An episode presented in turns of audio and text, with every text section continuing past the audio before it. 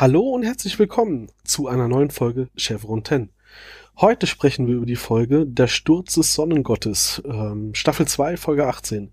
Mit mir hier sind wie immer Stefanie. Hallo. Und der Pascal. Hallo.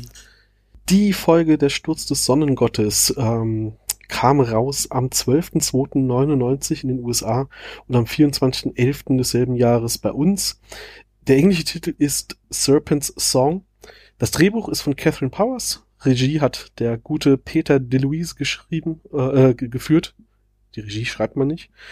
Und äh, bevor wir da in unsere übliche Zernördung gehen, darf Stefanie jetzt einmal ihre Zusammenfassung vortragen. Oh ja, vielen Dank. Yay! Freude. Ein Todeskleider wird von einem Hatak angegriffen. Er befindet sich im Anflug auf einen Planeten. Äh, SG1 wartet auf einem Wüstenplaneten auf die Tok'ra, von denen sie denken, eine Nachricht erhalten zu haben.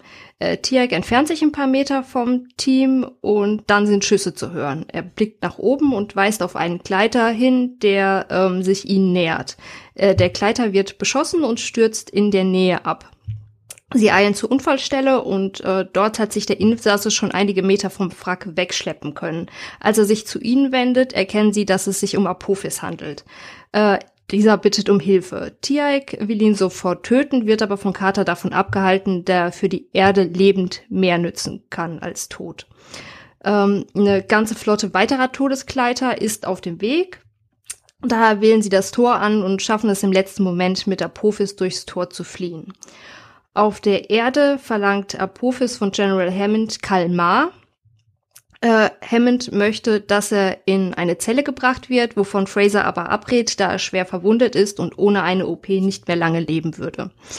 Äh, den Wachsoldaten wird aufgetragen, jeden Fluchtversuch mit allen Mitteln zu verhindern. Äh, Fraser teilt mit, dass Apophis nach der OP soweit stabil ist, äh, die Larve aber ebenfalls schwer verwundet, äh, schwer verletzt ist und sie diesen nicht behandeln kann. Sam erkennt, dass ähm, Apophis gefoltert wurde. Äh, sie berichtet über die Folter äh, von Jolinar. Äh, Fraser ist sich sicher, dass Apophis in absehbarer Zeit sterben wird und nur ein Sarkophag ihm helfen könnte. Man ist sich hinsichtlich seiner Absichten nicht sicher und wie man äh, mit ihm weiter verfahren soll. Tiax sagt, dass ein Goa'uld schnell die Seiten wechselt und Apophis selbst hätte gerne seine Feinde gedemütigt. Er ähm, hatte durch den fehlgeschlagenen Angriff auf die er Erde stark an Ansehen eingebüßt und äh, General Hammond wirft ein, dass man Apophis als Kriegsgefangenen der äh, Rechte hat behandeln müsse. Der wird es dabei unschuldig. Äh, Hammond hat Anweisungen, so wichtige Informationen wie äh, so viele wichtige Informationen wie möglich zu erhalten. Äh, einige Zeit später kommt Apophis auf der Krankenstation zu sich.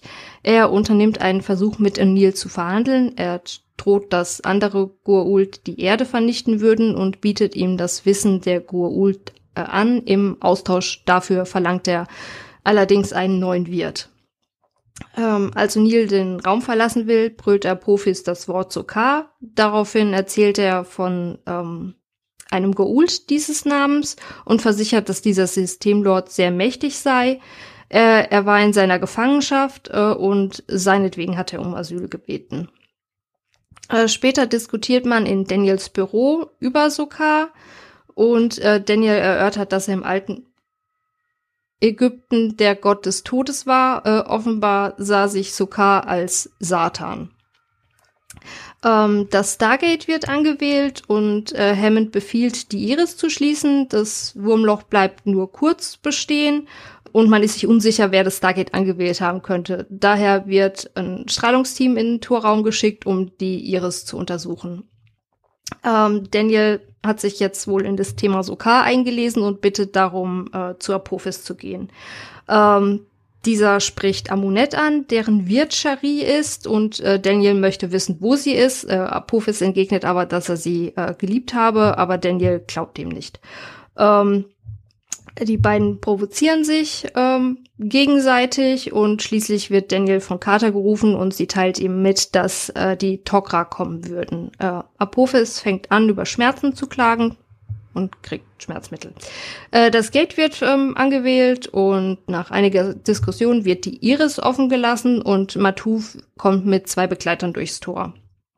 äh, und spricht die Warnung aus, Apophis müsse sofort äh, zurück auf den Planeten geschickt werden, auf dem sie ihn eingesammelt haben. Äh, Lantasch bestätigt, dass die Tok'ra keine Signale an die Erde geschickt haben. Jack erklärt, dass sie mittlerweile vermuten, dass es Apophis selbst war, der das Signal geschickt hat, ähm, um die Schwäche der Menschen auszunutzen und diese in den Abgrund mitzureißen. Lantasch warnt davor, dass die Erde in Gefahr ist, wenn Apophis bleibt, da Sukar oder andere Goa'uld, ähm, die Apophis töten wollen, die Erde vernichten würden. Ähm, Janet erklärt Lantasch, dass Apophis sehr schnell altere und auf jeden Fall im Sterben liegt. Hammond möchte bis zu seinem Tod noch Informationen von ihm erhalten, äh, was Lantaschs Meinung nach äh, unsere Fähigkeiten übersteigen würde und man könnte nicht mit der Hilfe der Tok'ra rechnen. Äh, er bittet darum, Apophis zu sehen. Währenddessen befindet sich Tiaik im Überwachungsraum der Krankenstation. Ähm, Matou versteht nicht, warum Apophis medizinisch versorgt wird. Dieser ruft unter starken Schmerzen nach Amunet und plötzlich ähm, kommt der, der Wirt zum Vorschein und spricht auf Altägyptisch. Ähm, doch bevor Daniel antworten kann, wird, wird er bewusstlos. Äh, Matouf Lantasch möchten wieder gehen, doch in dem Moment wird das Tor von außen angewählt und man hört dumpfe Geräusche, als die Krieger von Sokar auf die Iris treffen. Äh, atomare Partikel, die durch das Tor geschossen werden, ermöglichen Sokar eine Art Gesicht auf dem Tor erscheinen zu lassen, um dadurch, dass er den Menschen vermitteln kann, dass er sie vernichten wird. Ähm, das Tor bleibt weiterhin aktiv äh, und da man die Zeit nichts weiter tun kann, wird Apophis durch Kater und Tiaik verhört. Äh, dieser behauptet, es gebe keinen Schutz vor diesem Partikelstrahl, ähm, klagt aber wieder über starke Schmerzen. Als Katte den Raum verlässt und Dr. Fraser zu holen, nutzt Tiaik die Gelegenheit, ihm zu versichern, dass sein Tod gefeiert werden würde, die Jafar frei sein und die anderen Systemlords und mit den anderen Symbionten, mit anderen Symbionten leben würden. Äh, auf Chulak hätte er keine Anhänger mehr, ähm, die ihn fürchten würden. Äh, Apophis freut sich, freut sich lediglich darüber, dass Tiek auch bald sterben wird, wenn Sokar die Erde angreift. Und äh, als Janet ihm das Schmerzmittel verabreichen will, äh, ist er der Meinung, dass Apophis ruhig Schmerzen erleiden soll. Äh, Apophis geht auch nicht auf Carters weitere Fragen ein, sondern bemerkt nur, dass er ihr eine, in ihr eine Präsenz spürt und dass sie eine gute Wirtin für Sokars neue Königin wäre. Ähm, man sieht jetzt, dass das Tor sich weiter aufheizt und ähm, der Gate-Raum gleicht mittlerweile einer Sauna. Äh, Daniel macht den Vorschlag, rauszuwählen, bevor Sokar das nächste Mal anwählt. Ähm, dies gelingt jedoch nicht. Hammond gibt bekannt, dass der Präsident angewiesen hat, die medizinische Versorgung von Apophis einzustellen und Sokars Forderungen Folge zu leisten und Apophis dann ihm auszuhändigen. Carter hat eine schnellere Anwahlsequenz entwickelt, mit der ein ähm, Rausschicken von Apophis möglich sein sollte. Daher bereitet man ihn für seine Abreise vor. Als Jack ihm mitteilen will, dass er zu Sokar geschickt wird, spricht allerdings der Wirt zu ihm. Jack lässt äh, nach Daniel schicken. Der Wirt erzählt von seinem Leben, bevor er Wirt von Apophis wurde. Und Daniel spricht ein paar Worte zu ihm. Unterdessen spitzt sich die Situation im Gate-Raum zu. Die Hitze äh, ist inzwischen unerträglich geworden. Man befürchtet zudem, dass in absehbarer Zeit die Computer versagen werden, da auch der Kontrollraum immer wärmer wird. Zeitgleich verliert Apophis mit äh, seinen letzten Worten äh, um einen Wirt und sagt, dass er sich fürchtet. Im nächsten Moment stirbt der Goa'uld, doch der Wirt, der ziemlich verängstigt ist, lebt ähm, vorerst weiter. Äh, Daniel schenkt dem Wirt eine Statue, die seine Seele nach Ägypten bringen soll, und dann stirbt auch der Wirt. Unterdessen ist im Kontrollraum gelungen, rauszuwählen. Tiek ähm, teilt O'Neill mit, dass sie es geschafft haben und äh, überzeugt sich vom Tod von Apophis und anschließend schickt er den Leichnam durch das Tor zurück auf diesen Planeten. Ähm, Matouf, Lantasch äh, vermuten, dass Sokar Apophis mit einem Sarkophag wiederbeleben und foltern wird und äh, bevor die Tok'ra abreisen, erhält das Stargate Center von Matuf noch ein Gerät, ähm, das sie schon von den Tolanern kennen, um mit denen in Kontakt zu treten und im Gegenzug überreichen wir oder überreicht das Stargate Center den Tok'ra einen eigenen Transmitter.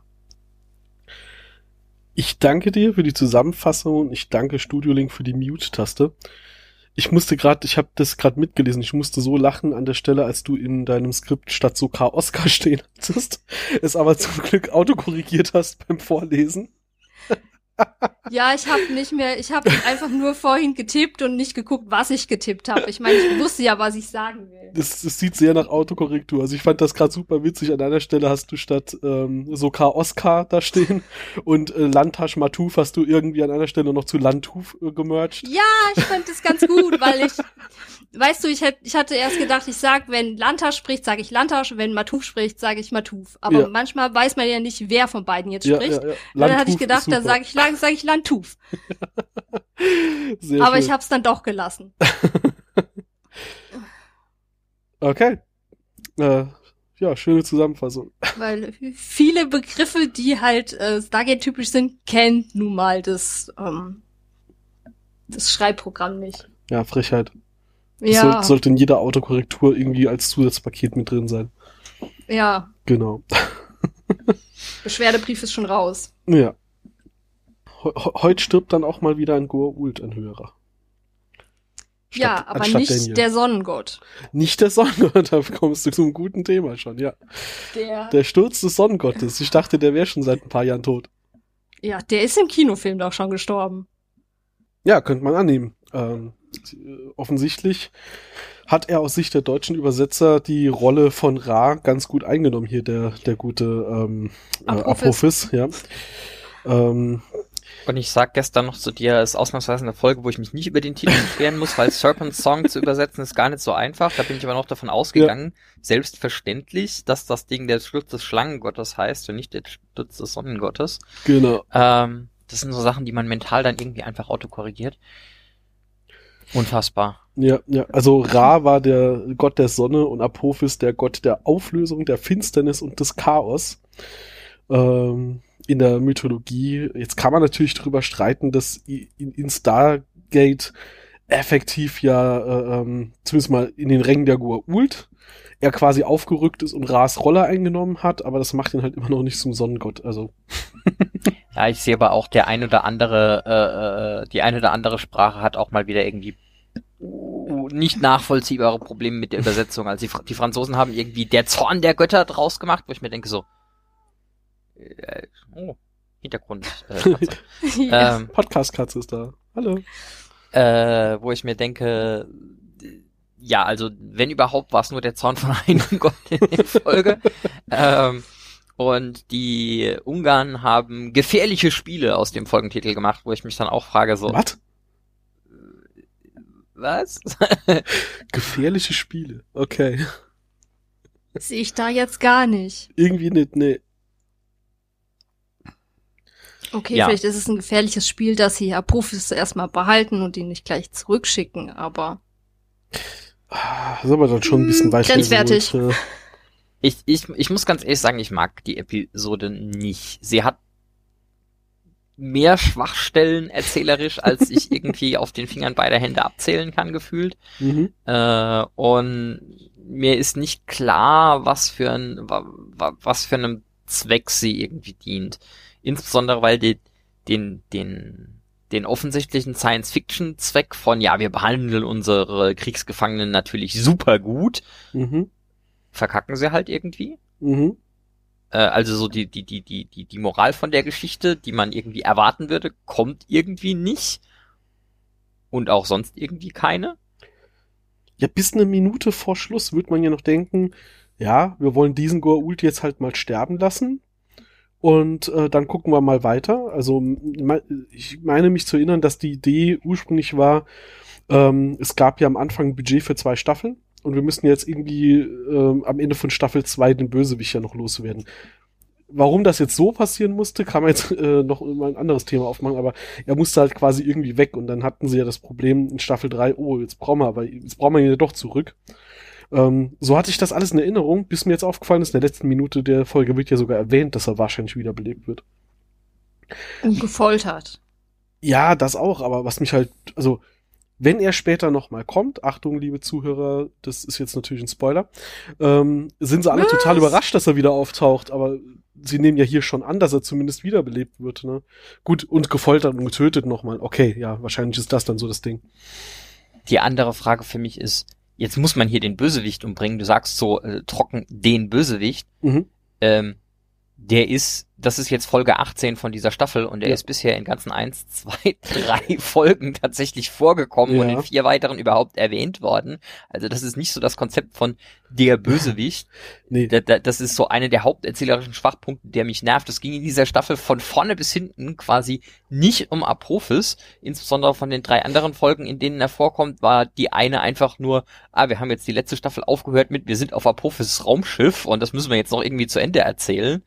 Äh, einmal, wir entführen TX Sohn und jetzt bin ich gerade verwirrt, was, was mit Secrets ist. Das ist eigentlich auch, ähm, Ach so, ja, und die Folge, wo er dann äh, Shari nochmal zurückkriegt, Mhm. äh, die eigentlich auch nicht um ihn als irgendwie Gegenspieler geht. Also wir hatten bisher wirklich eine Folge, wo es tatsächlich um Apophis als den bösen Menschen geht, in 17 anderen in Ja, ja. dieser äh, Staffel. Und jetzt so, ah, und übrigens, der ist jetzt tot. ähm, o- Ja, okay. aber nur weil er nicht, nicht ständig als Bösewicht erscheint, ist er trotzdem ja der Systemlord, gegen den wir aktuell kämpfen. Ah, jetzt habe ich Ja. schon wieder wir gesagt. Entschuldigung. ja, wir als Menschheit, passt schon. Okay. Nee, aber d- also Das ist mir Er aber wurde- früher immer passiert am Ende der in, in den letzten Staffeln. Immer wenn ich über SG1 oder sowas gesprochen habe, habe ich wir ach gesagt. so, Irritierenderweise. das Und uns. Was ihr alle nicht wisst, Stefanie ist eigentlich heimlich die Reinkarnation der Synchronsprecherin von Amanda Tapping. Die gar nicht gestorben ist. Ja, pst. Lineare Zeitwahrnehmung ist für Anfänger. Diesen Podcast hören ja vielleicht Leute auch noch 2060 aus dem Archiv. Die tun mir dann jetzt schon im Vorhinein leid. Nee, also es ist halt wirklich so, wir haben ja Staffel 1 zu 2 beim Übergang, äh, hatten wir die große böse Bedrohung äh, durch Apophis, dann haben wir ihn zurückgeschlagen, dann war gefühlt erstmal ein bisschen Ruhe. Und es wird ja hier sogar thematisiert. Also es ist so, man hat das Gefühl, sie wollten zeigen, SG1 hat es geschafft, den Chef von den Systemlords zu töten, aber in einer Low-Budget-Folge. Ja, aber wir haben ihn ja eigentlich gar nicht getötet. Ja, es wird Das mehrfach noch- wir haben ihn erwähnt. ja so. eigentlich nur zugesehen, wie er stirbt. Ja, nee, aber es wird mehrfach erwähnt, dass, dass sein Sturz als Herrscher quasi von den Menschen verursacht wurde. Dass ja. wir ihm so sehr zugesetzt haben durch die Abwehr äh, beim, beim Staffel 1 zu 2 Übergang, äh, dass ihn das so sehr in seiner Machtposition beschädigt hat und dass wir ihn so lange irgendwie angegriffen haben und seine, seine Spielchen gestört haben und so weiter und so fort. Das wird ja mehrfach irgendwie gesagt, ähm, ja, effektiv hat die, hat die Menschheit da jetzt schon so ein, oder das SG-Center hat da jetzt eine, eine wichtige Rolle gespielt, ihn zu stürzen. Und das wollen wir irgendwie noch so zeigen und dann wollen wir ihn loswerden. Und ähm, aber wir haben bald Staffelfinale, wir müssen Budget sparen fürs, fürs epische Staffelfinale, also machen wir eine Kammerspielfolge, in der er stirbt. Das ja, stimmt aber ja noch. so epi so noch ist das. Staffelfinale gar nicht, oder? Ja, das, also das, das Staffelfinale ist, äh, geht's dann halt tatsächlich nochmal um einen anderen Goa'uld zur Abwechslung, nachdem wir allgemein irgendwie nicht so viele Goa'uld-Folgen hatten, wenn wir die Tok'ra mal außen vor lassen in der Mhm. Ist es, sind es Staffel? nicht, ist es nicht eher eine Rückblende-Folge? Hm, Vielleicht, ja, dass das, dass das so der, der Ersatz für den, für die Clipshow ist in der Staffel. Aber das, das, das Ein was eher schwaches Staffelfinale. Mhm. Was mich dann auch noch irgendwie brutal äh, von, von vorne bis hinten stört, das stimmt ja alles noch nicht mal. Also, oder zumindest, nicht an, angesichts von dem, was wir später in der Serie noch erzählt kriegen. Es wird jetzt hier drauf rumgeritten, ja, die Erde hat hier die zwei Hattacks zerstört und das hat Apophis total gekostet. Und dann haben wir irgendwie Staffel 4, 5, wo dann mehrere Systemlords, die ja alle schlechter waren als Apophis, der mächtigste unter den Systemlords, halt mit fünf oder sechs Hattacks auftauchen. Und wir haben noch in Staffel 2 Herr Ur, der irgendwie in drei Monaten Besatzung von äh, Cimmeria äh, drei Hattacks halb fertig gebaut hat. Und dann, ja, okay, wir haben Apophis zwei Hattacks gekostet und deshalb ist er jetzt hier voll äh, abgestürzt. Also, äh, was? Nein! Also äh, psychologisch vielleicht so, ja, okay, die Goals sind nicht unangreifbar und Apophis jetzt irgendwie doppelt nicht und hat hier gegen so einen Hinterwäldlerplaneten verloren, das vielleicht noch, aber die Tatsache von, wir haben jetzt... Hinterwäldlerplanet, ich bitte ja, dich. Ja, die, die, die, die, wir haben hier jetzt zwei Attacks verloren, dürfte ihn, das ja. ist keine Ahnung. Aber wir haben jetzt eine Filmaufzeichnung davon, wie er, wie er bettelt und das können wir später noch richtig gut gegen ihn verwenden. Ja, Wenn das der einzige ja Grund auch. für die Episode ist, ist es ein echt schlechter. Jetzt mal nochmal ein Stück zurück an Anfang. Sie denken ja am Anfang, als mhm. sie da auf den anderen Planeten kommen, äh, sie haben Funksignal bekommen äh, mit Koordinaten. Entschuldigung, dachten, wenn ich dich hier kurz unterbreche, ja? aber wie Daniel da liegt, peinlich. Ja, genau. Keine Ahnung, was sie sich dabei gedacht haben. Den da Vielleicht so mussten sie ein Mikrofon irgendwo verstecken, damit man das aus der Entfernung noch den Ton aufnehmen kann, aber... Uh. Ja, ja, also mhm. das habe ich auch gedacht. Also, äh, Sam und, und, und O'Neill sitzen halt auf der Treppe so ein bisschen breitbeinig da, so auf ihre Knie mhm. gestützt, weil es ja so niedrige Stufen sind und Daniel fläzt mhm. halt so seitlich, also keine Ahnung. Es würde da, auf der Chaiselon liegen. Ja, ja, da fehlt eigentlich nur so ein Leonardo DiCaprio, der ihn zeichnet, so liegt er da. auf der Treppe vorm Gate. Ich mein, das könnte ich mir gut vorstellen. Mal doch davon komplett ab dass das der dümmste Ort ist, um sich hinzusetzen und auszuruhen. Wenn das Ding losgeht, müssen sie echt schnell da wegspringen. Ja, aber so schnell wählt das Tor doch gar nicht an. Ah, das reicht bestimmt noch, damit sie, damit, es reicht bestimmt noch, damit sie wegspringen können in dem Fall. Gerade das so. dauert also, dann einfach so lange, bis sie weg sind. Jack und Sam, ja, Daniel muss sich erst aufraffen, der liegt da. Der rollt, weißt du, der, der, der Kavusstrahl geht über ihn drüber, der er, rollt so sich dann einfach von der Treppe runter. Das heißt, er fährt gar nicht irgendwie Oh mein Gott, das stelle ich mir gerade vor, wie er einfach den so zur Seite fallen lässt und die Treppe runterkugelt. Nee, er ist der oh. Einzige, oh. der das bedacht hat, deswegen liegt er so da, damit er, damit ja. er nicht im Weg, damit er nicht im Weg ist, wenn der Kavusch kommt. Mhm. Ähm, ja, hast du völlig recht, aber was ich meinte ist, ähm, sie sitzen ja da und warten äh, auf die ähm, Tokra und dann stellt sich heraus, es war Apophis, der ihnen ein Signal geschickt hat. Also Apophis ist verletzt, ist verwundet, er muss sich von einem anderen Goa'uld verstecken. Und der einzige und beste Ort, der ihm dafür einfällt, ist die Erde? Warum? Viel relevantere Frage. Also, Sie sagen, Sie haben ein Funksignal auf Ihren eigenen Frequenzen gekriegt. Mhm. Äh, wegen offensichtlichem ansonstigem Schwachsinn mit äh, Lichtgeschwindigkeit etc. müssen Sie die ja durch Stargate gekriegt haben. Mhm. So die, das heißt, ja. Apophis ist verletzt, flüchtet irgendwie von Sokars Raumschiff, schafft es dabei mit irgendwie zwei Stunden Vorlauf oder so, oder wahrscheinlich sogar noch mehr, weil bis die da eine Mission genehmigt kriegen etc. dauert ja, das Gate mhm. anzuwählen, mhm. einen Funkspruch durchzuschicken der keinerlei identifizierende Merkmale äh, enthält und crasht dann nach einer halben Stunde, wo SG1 auf dem Planeten äh, an genau dem Stargate. Also äh, fairerweise, der letzte Teil ist, ist, ist jetzt nicht unglaubwürdig, aber alle. Ja. Äh, da das, passt das, das denn der Titel der deutschen Folge mit Sturz. Ja, okay. Sturz schon, ja. äh, er hat das mit de der gleichen Technik geschickt, wie die GDOs arbeiten. Haben wir ja schon mal rausgefunden, dass die irgendwie auch subraumfähig sein müssen, sonst geht das nicht. Mit, wir schicken das äh, Iris-Signal, bevor wir gewählt haben und so. Wisst ihr eigentlich, wofür die Abkürzung JDO steht? Garage Door Opener. Witzig, oder? G Garagentoröffner, ja. ja, ich meine, mit Namen sind sie auch sehr pragmatisch. Ich meine, hol das Wählgerät, das DHD, das Dial Home Device. Sie, sie haben es nicht so mit ja. Dinge benennen, also. Ja, gut, sie machen sich ja später sogar selber drüber lustig, dass sie es nicht so haben mit Dinge selber benennen. Also in Atlantis mit haben sie ja irgendwie am Anfang ja. ja, du darfst nie wieder irgendwas benennen. ja, ja, ja, ja. Aber was, das ist ein, das ist ein Schiff, das durch ein Gate geht. Ja, ja, ja. Also, wie gesagt, hier ist schon irgendwie so logischer Murks drin, der wirklich nur von der, der großartigen Explosion dieses Todeskleiders minimal äh, übertüncht wird. Und die Folge wird ab da einfach irgendwie nicht besser. Ja, aber du hast, glaube ich, einen ganz guten Punkt gemacht, damit, äh, dass es hier um die Moral geht, weil quasi jeder unserer Protagonisten einmal vor ihm steht und sagt, ich würde dich am liebsten töten, aber ich tu es nicht oder ich kann es nicht oder ich will nicht. Aber so alle würden ihn eigentlich gerne umbringen, aber ihre ihre Moral hindert sie daran, außer bei Tiak. Ja, außer Janet. Ja, Janet hindert alle daran, sagen wir mal so. Das ist noch dazu die die die unrealistischste Darstellung des US-Militärs aller Zeiten. ja, wir haben den Anführer der Feinde gefangen und äh, wir könnten ihm jetzt hier einen neuen Wirt zur Verfügung stellen und ihn einfach gefangen halten auf alle Ewigkeit und ihn auf Informationen auspressen. Mhm. Oder ihm keinen neuen Wirt geben, ihn einfach so auf Informationen auspressen. Und stattdessen lassen wir uns hier anderthalb Stunden Zeit, um ihn einfach gemütlich so ein bisschen Plausch mit den Anführern von unserem Expeditionsteam machen zu lassen. Mhm. Ja, nein, I don't think so. Absolut nicht, nee. Aber Janet hat, hat mehrfach äh, äh, hier ihre äh, I'm the Dog hier Glanzmomente. So, er kommt an, er soll sofort eine Zelle, sagt Hammond. Janet unterbricht sofort, nee, nee, nee, nee, nee. Den muss ich erstmal versorgen, der ist verletzt.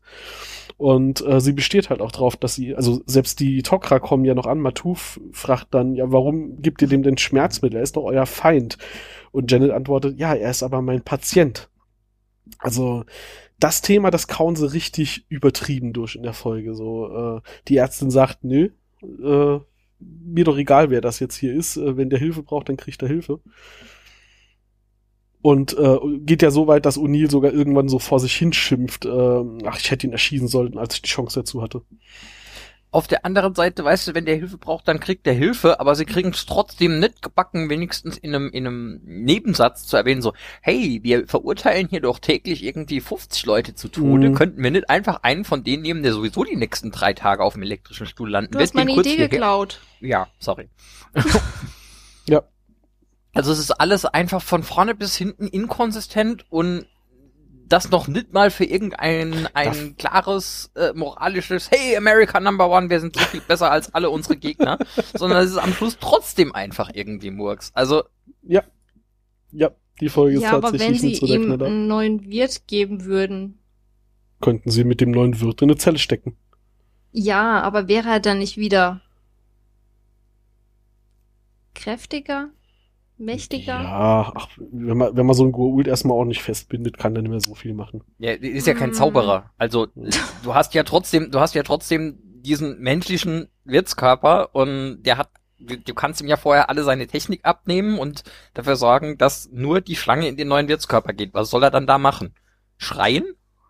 Also. Hätte die Schlange denn das überhaupt überlebt?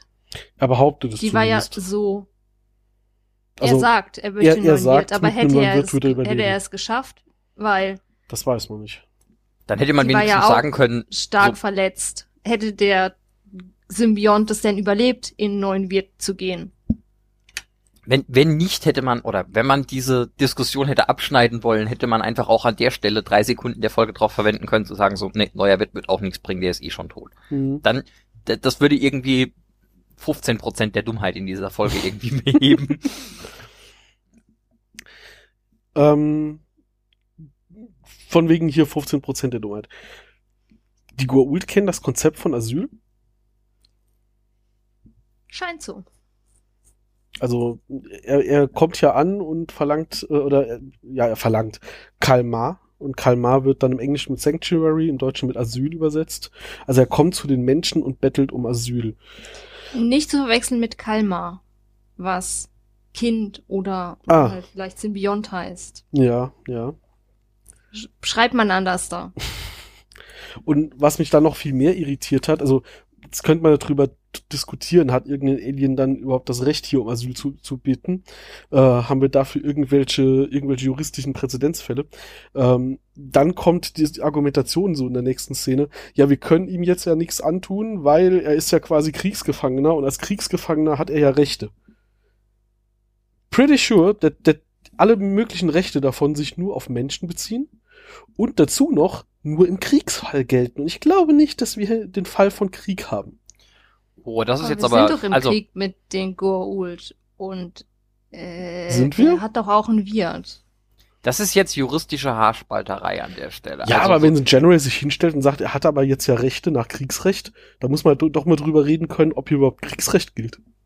Also ich bin ziemlich sicher, dass du zum Beispiel so ein, so, so ein Ding hast, wenn jetzt Terroristen äh, äh, irgendwie einen Anschlag irgendwo machen und danach in die nächstbeste Polizeistation laufen und sich ergeben, dass es dann trotzdem nicht legal ist, die einfach umzunieten, selbst wenn man weiß, dass das Terroristen sind, obwohl keine formale Kriegserklärung von irgendeinem Staat gegen irgendeinen anderen Staat vorliegt.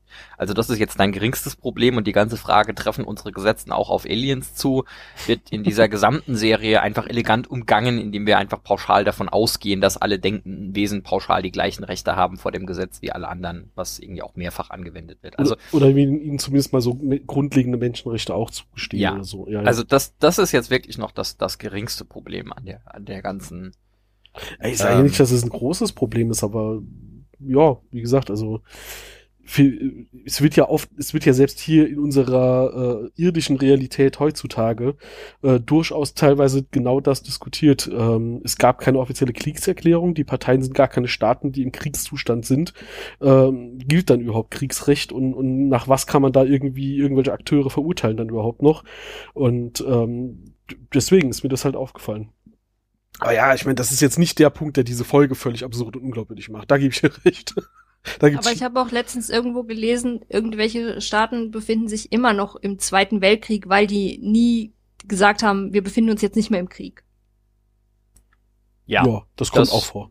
Das der andere Punkt ist, ich, ich, ich habe eigentlich schon dreimal versucht, es zu vermeiden, aber relativ sicher, dass es ähm, auch hier für die Menschen im Archiv, wir befinden uns hier so in Monat zwei der russischen Invasion der Ukraine, ähm, ziemlich sicher, dass es keine formale Kriegserklärung seitens Russland an die Ukraine gab und da gilt trotzdem äh, Kriegsrecht und, und äh, äh Genfer Konvention und hast du nicht gesehen. Nein, Russland ist ja nicht im Krieg. Genau. Nur die Ukraine sollte. Für Russland ist es nur eine Spezialoperation, genau. die immer ja, wieder betont ja. wird. Aber nichtsdestotrotz äh, halten sich oder hört man, dass große Teile der Ukrainer versuchen, sich an Kriegsrecht zu halten, was mhm. ich ihnen auch empfehlen würde, weil äh, allein die, der, der PR-Sieg, den sie dadurch kriegen. Aber gut, das ist jetzt eine andere politische Thema, Diskussion, ja. die nicht hierher gehört. Aber wie gesagt, die, die juristische Spitzfinderei von wegen, sind wir da jetzt im Krieg und wer muss wem was offiziell mitteilen, dass das als Krieg gilt, ist, glaube ich, äh, nicht so nicht so relevant, hätte ich mal gesagt. Ähm, du hattest ursprünglich gefragt, Goult kennen Asyl. Mhm. Tatsächlich, das, das Recht auf Asyl oder, oder die, die, ähm, der Antrag auf Asyl oder Zuflucht ist tatsächlich ein, ein Konzept, was relativ weit zurückgeht. Das äh, wird tatsächlich ja an einigen Stellen in, in der Bibel oder so schon erwähnt mit äh, ähm, na, Gastrecht oder dergleichen, äh, was auch teilweise dann ausgeweitet wird auf, auf Zuflucht vor Verfolgung. Und äh, entsprechend ist es nicht weit hergeholt, dass ein Wesen, das über mehrere tausend Jahren eine Praxis daraus gemacht hat, äh, Menschen von der Erde zu verschleppen aus verschiedenen Kulturen, davon schon mal gehört haben könnte ja, okay. oder sollte. Das stimmt. Ähm, ja. Wie gesagt, ich, ich, ich, ich finde es unheimlich schwach, dass man noch nicht mal äh, versucht, irgendwie auf den Vorschlag von Apophis einzugehen mit, hey, ihr könntet alles wissen, der Goa'uld haben, wenn ich einen mhm. neuen Wirt kriege. Da müsste man wenigstens 15 Sekunden Zeit drauf verwenden, zu sagen, dass, okay, wir glauben ihm einfach nicht, dass er das macht oder äh, sonst irgendwas, nicht einfach pauschal sagen, so, nee, wir liefern keine von unseren Leuten aus, weil da gibt's einfach so viele Wege drumrum, siehe hier die, ähm, äh, die Jacob Carter Geschichte von wir würden garantiert irgendeinen Menschen finden, der äh, zehn Minuten mhm. vom Tod durch Krebs entfernt ist, den wir hier als Wirt nehmen könnten. Und äh, der dann halt gesagt kriegt, so, okay, äh, willst du sterben oder willst du irgendwie drei Jahre keine Kontrolle über deinen Körper haben und in der Zelle wohnen, bis wir eine technologische Möglichkeit finden, den, den, den Symbionten wieder zu entfernen, von Tokra. dem wir wissen, dass das geht und die Tokra das können, mhm. auch wenn sie es nicht gerne machen. Äh. Ja, ja, aber es ist ja, ja. Goul, kein Tok'ra. Ja, aber trotzdem, also selbst wenn du sagst, pass auf, du hast dann jetzt für ein paar Jahre keine Kontrolle mehr über deinen Körper, du gibst dein Leben eventuell auf, aber du kannst die Menschheit damit vor schlimmen Dingen retten oder sowas, wirst du Leute finden. Und wenn es irgendwelche irgendwelche Marines sind, die halt irgendwie sagen, ja gut, okay, für, dafür mache ich das, für mein Land, so, ne? Also man würde jemanden finden, der sich dafür freiwillig bereit erklärt. Ja, aber du hättest ja jetzt nicht nur dann die paar Jahre, die du halt dann jetzt diese Schlange trägst. Du hättest ja auch alle Erinnerungen von dieser Schlange, von diesem Ja, klar. Goa'uld. Und ich weiß nicht, ob das dich nicht irgendwie kaputt macht. Ist Du hast den Wirt am Ende gesehen. Ja, ja, klar, natürlich. Die Ah, ja, Alterung, ist fand halt- ich, haben sie sehr gut gemacht. Da waren die Maskenbildner wieder tippitoppi. Das stimmt, ja. Also, ja. Hm, Die ersten Aber- Stadien, ja, fand ich. Äh, Nein, also die, die, die Maskenbildnerei ist, ist, ist super gut gemacht. Mhm. Die Frage ist, warum? Also, der Symbiont hält diesen Körper irgendwie über mehrere tausend Jahre irgendwie in einem Alterungszustand, der irgendwie Mitte, Ende 30 entspricht. Und dann stirbt der Symbiont und alle Zellen altern schlagartig um 40 Jahre? Äh, Boah, Weil ja. Die Alterung hat ja vorher schon angefangen, weil der Goa'uld ja gar nicht mehr dafür sorgen konnte, dass der Körper geheilt wird. Ja, aber so Sachen wie deine Haut wird faltig passieren ja nicht, weil deine Zellen nicht mehr super jung sind, sondern weil du irgend, oder zumindest nur teilweise, sondern weil du irgendwie über Jahrzehnte die Haut immer wieder an den gleichen Stellen gefaltet hast. Und deine Nimm Haare das werden, einfach so hin. deine Haare Ja. werden nicht von jetzt auf gleich in ihrer gesamten Länge weiß, weil dafür müssten sie erstmal rauswachsen und Ja. kein Melanin mehr dabei produzieren. Also, Also, eh- Falten ja und Haare ja, aber sagen wir so viele, also dass die Haut sich verändert und so weiter, das würde ich noch hinnehmen, weil, keine Ahnung, der Körper ist halt einfach bis an sein Limit gealtert und der Goa'uld arbeitet halt die ganze Zeit dagegen und, und hält es quasi nur optisch jung so. Ä ähnlich wie hier mit, mit O'Neill, der so schnell altert mit den Naniten, weil äh, das wird jetzt halt beschleunigt oder so. Hier ist so, dass dann quasi abgebremst wird, aber nicht so, dass du wirklich langsamer alterst, sondern dass die Effekte quasi nur permanent äh, gekontert werden oder sowas. Das macht natürlich nicht Haare, die schon schwarz rausgekommen sind aus deinem Kopf, plötzlich grau. Nee. ich bin außerdem auch der Auffassung, dass nu- äh, also das, das fand ich schon bei den Naniten hochgradig fragwürdig, aber Ja. da habe ich noch gesagt, so okay, Alien-Technologie meinetwegen, aber das hier ist ja ein, ein biologischer Effekt und da zählt eigentlich, wenn du jung aussiehst, bist du auch jung. Äh, und, und fällst nicht halt tot um, wenn was auch immer dich jung hält, aufhört zu wirken, sondern dann alterst du halt ab da normal weiter. Und das, äh, also das, das, das stört einfach den, den Biologen in mir ganz unfassbar gewaltig. Apropos der Biologe in mir, kommen wir noch zu was anderem. Äh, Mhm. Ähnlich wie Uwe mache ich ja in meiner in, in, in meiner äh, ausreichend bemessenen Freizeit für Geld Dinge und Sachen mit Softwareentwicklung. ähm, ich möchte an dieser Stelle einfach Samantha Carter den Preis für beste Softwareentwicklung des letzten Jahrtausends verleihen.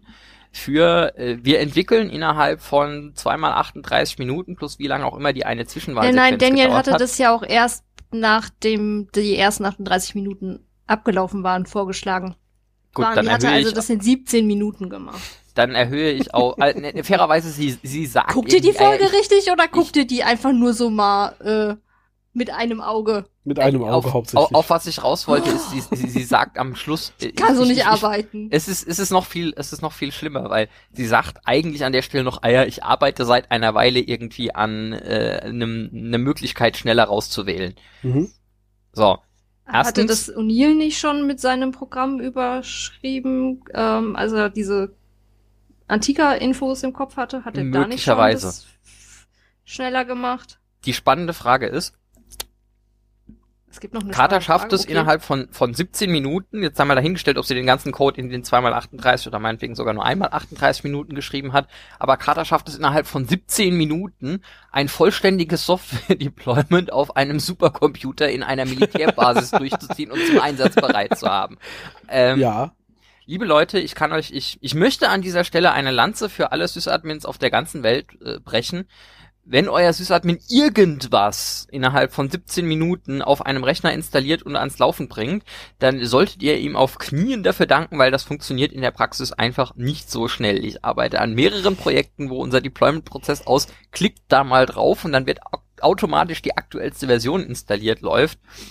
Und ähm, das allein der Prozess, nix mit experimentelle neue Features oder sonst irgendwas, dauert irgendwas in der Größenordnung von 10 Minuten.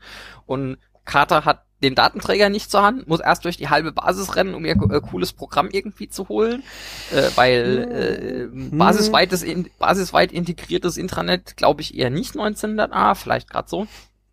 Äh, muss das dann irgendwie in die Einwahlsequenz reinpacken, vielleicht noch elementare Tests durchführen, die sie eigentlich nicht machen kann, weil das Gate gerade gesperrt ist, und das dann irgendwie ausführen und das alles in 17 Minuten, also meinen allergrößten Respekt. Äh, das ich könnte, äh, ich könnte eine Erklärung dafür haben, glaube ich. Jetzt bin ich gespannt.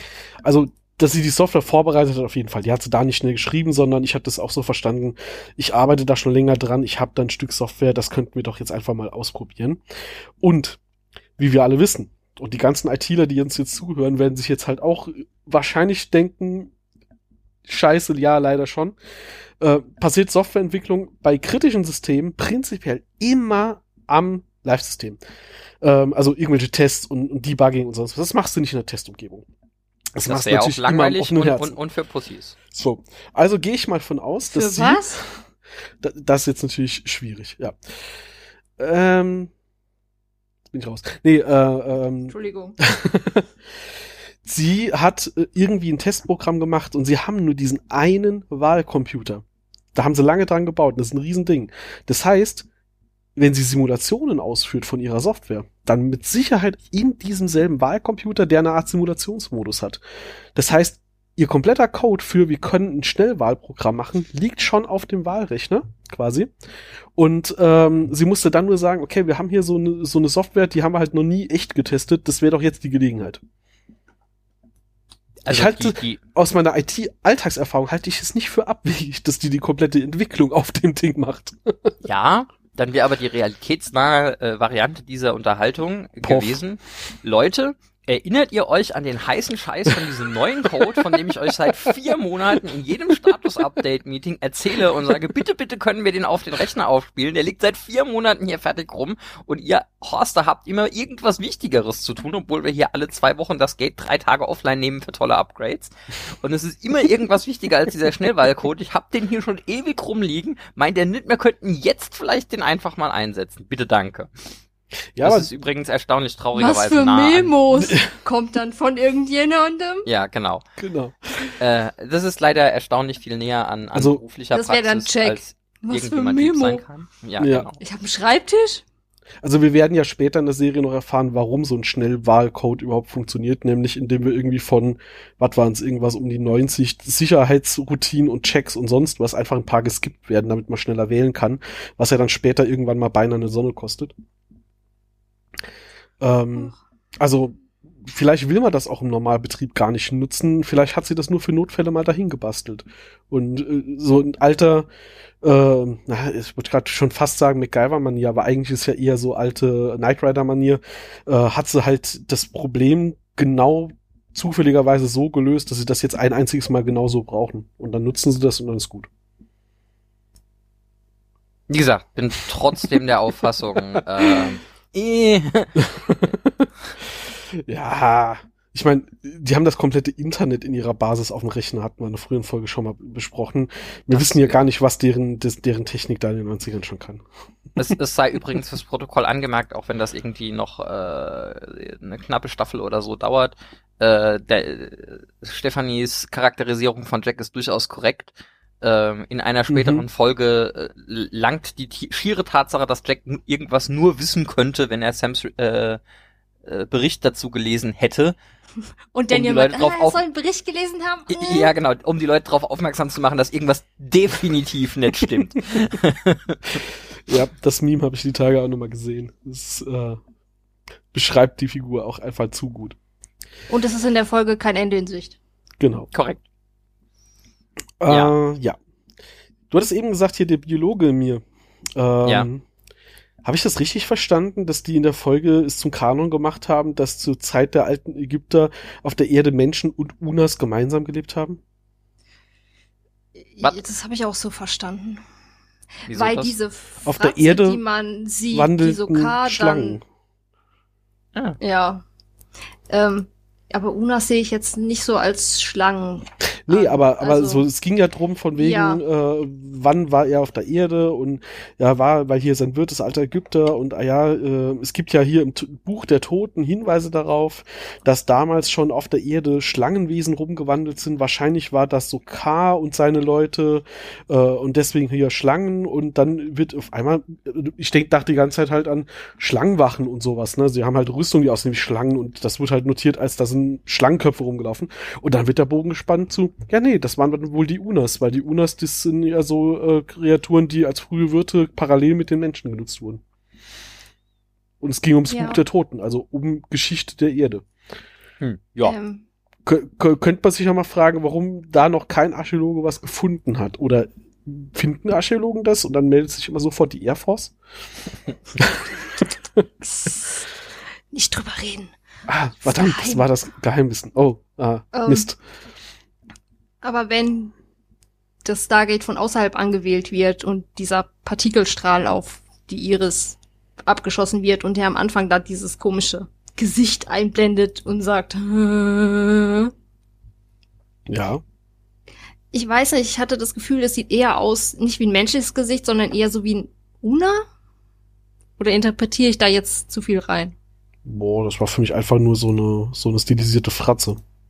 Ich hätte das jetzt Also gar nicht zuordnen ich hatte können. das schon auch als ein Unas interpretiert. Echt? Äh, Das äh, englische Stargate-Wiki sagt auch irgendwie, hier wird impliziert, dass äh, ähm, Sokar mal irgendwann einen Unas-Wirt hatte.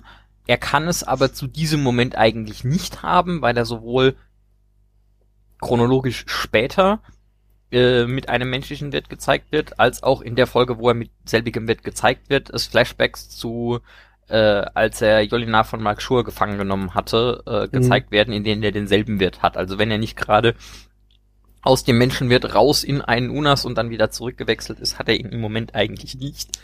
Aber wie gesagt, es passt halt zu dieser ähm, Teufelsfratze, dass er einfach, seitdem er irgendwann mal einen Unas-Wirt hatte und festgestellt hat, der, der äh, ähm, terrorisiert die Leute, äh, diese, diese Fratze als ähm, psychologische Einschüchterungstaktik benutzt.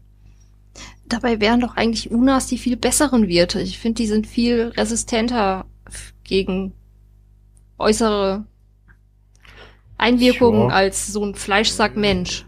Das kommt irgendwie sehr drauf an, was du tun willst. Also für zu kämpfen oder dergleichen nur mit äh, natürlichen Waffen, ja, wahrscheinlich. Ähm, die Klauen und Pranken, die die haben, eignen sich aber nicht besonders gut dafür, ähm, sagen wir mal, feine Manipulationen vorzunehmen, die du eventuell brauchst, um komplexere Technik äh, vielleicht nicht zu bedienen, aber zu bauen. Gut, da könnte man vielleicht noch sagen, okay, bauen tun das eh die Sklaven, dann, dann ist egal. Mhm. Aber ähm, der andere Punkt, und da muss ich jetzt wieder dran denken, äh, in vielerlei Hinsicht sind wir Menschen eigentlich Weltraum-Orks. Da gibt's so einen, einen Thread, der seit Jahren irgendwie im Internet rumgeistert. Ähm, die Unas werden als erstaunlich widerstandsfähig dargestellt, äh, in, in, zumindest in den ersten paar Folgen, wo sie vorkommen. Aber wir lernen eigentlich nichts darüber, äh, wie, wie lange das funktioniert. Also die, die Zeit, die Jack und Tiaik irgendwie haben, um äh, dem äh, wo, wo sie den, den Unas jagen und von ihm gejagt werden, sind ein paar Stunden oder so. Und ja, da kann er sich in der Zeit von Schusswunden erholen. Das kann aber auch jeder Mensch, äh, der äh, einen Symbionten hat. Und Menschen haben an sich schon eine unwahrscheinliche äh, Heilungs- oder zumindest Überlebensfähigkeit. Die meisten anderen äh, Organismen, die wir kennen, überleben es nicht, wenn du ihnen mal irgendwie äh, eine Gliedmaße abtrennst oder so. Während bei Menschen ist es ein, ja, okay, du musst jetzt halt gucken, dass du nicht sofort an Blutverlust stirbst, aber danach wächst das halt zu und dann hast du halt einen Arm weniger. Das ist dir aber für dein weiteres Überleben erstmal egal.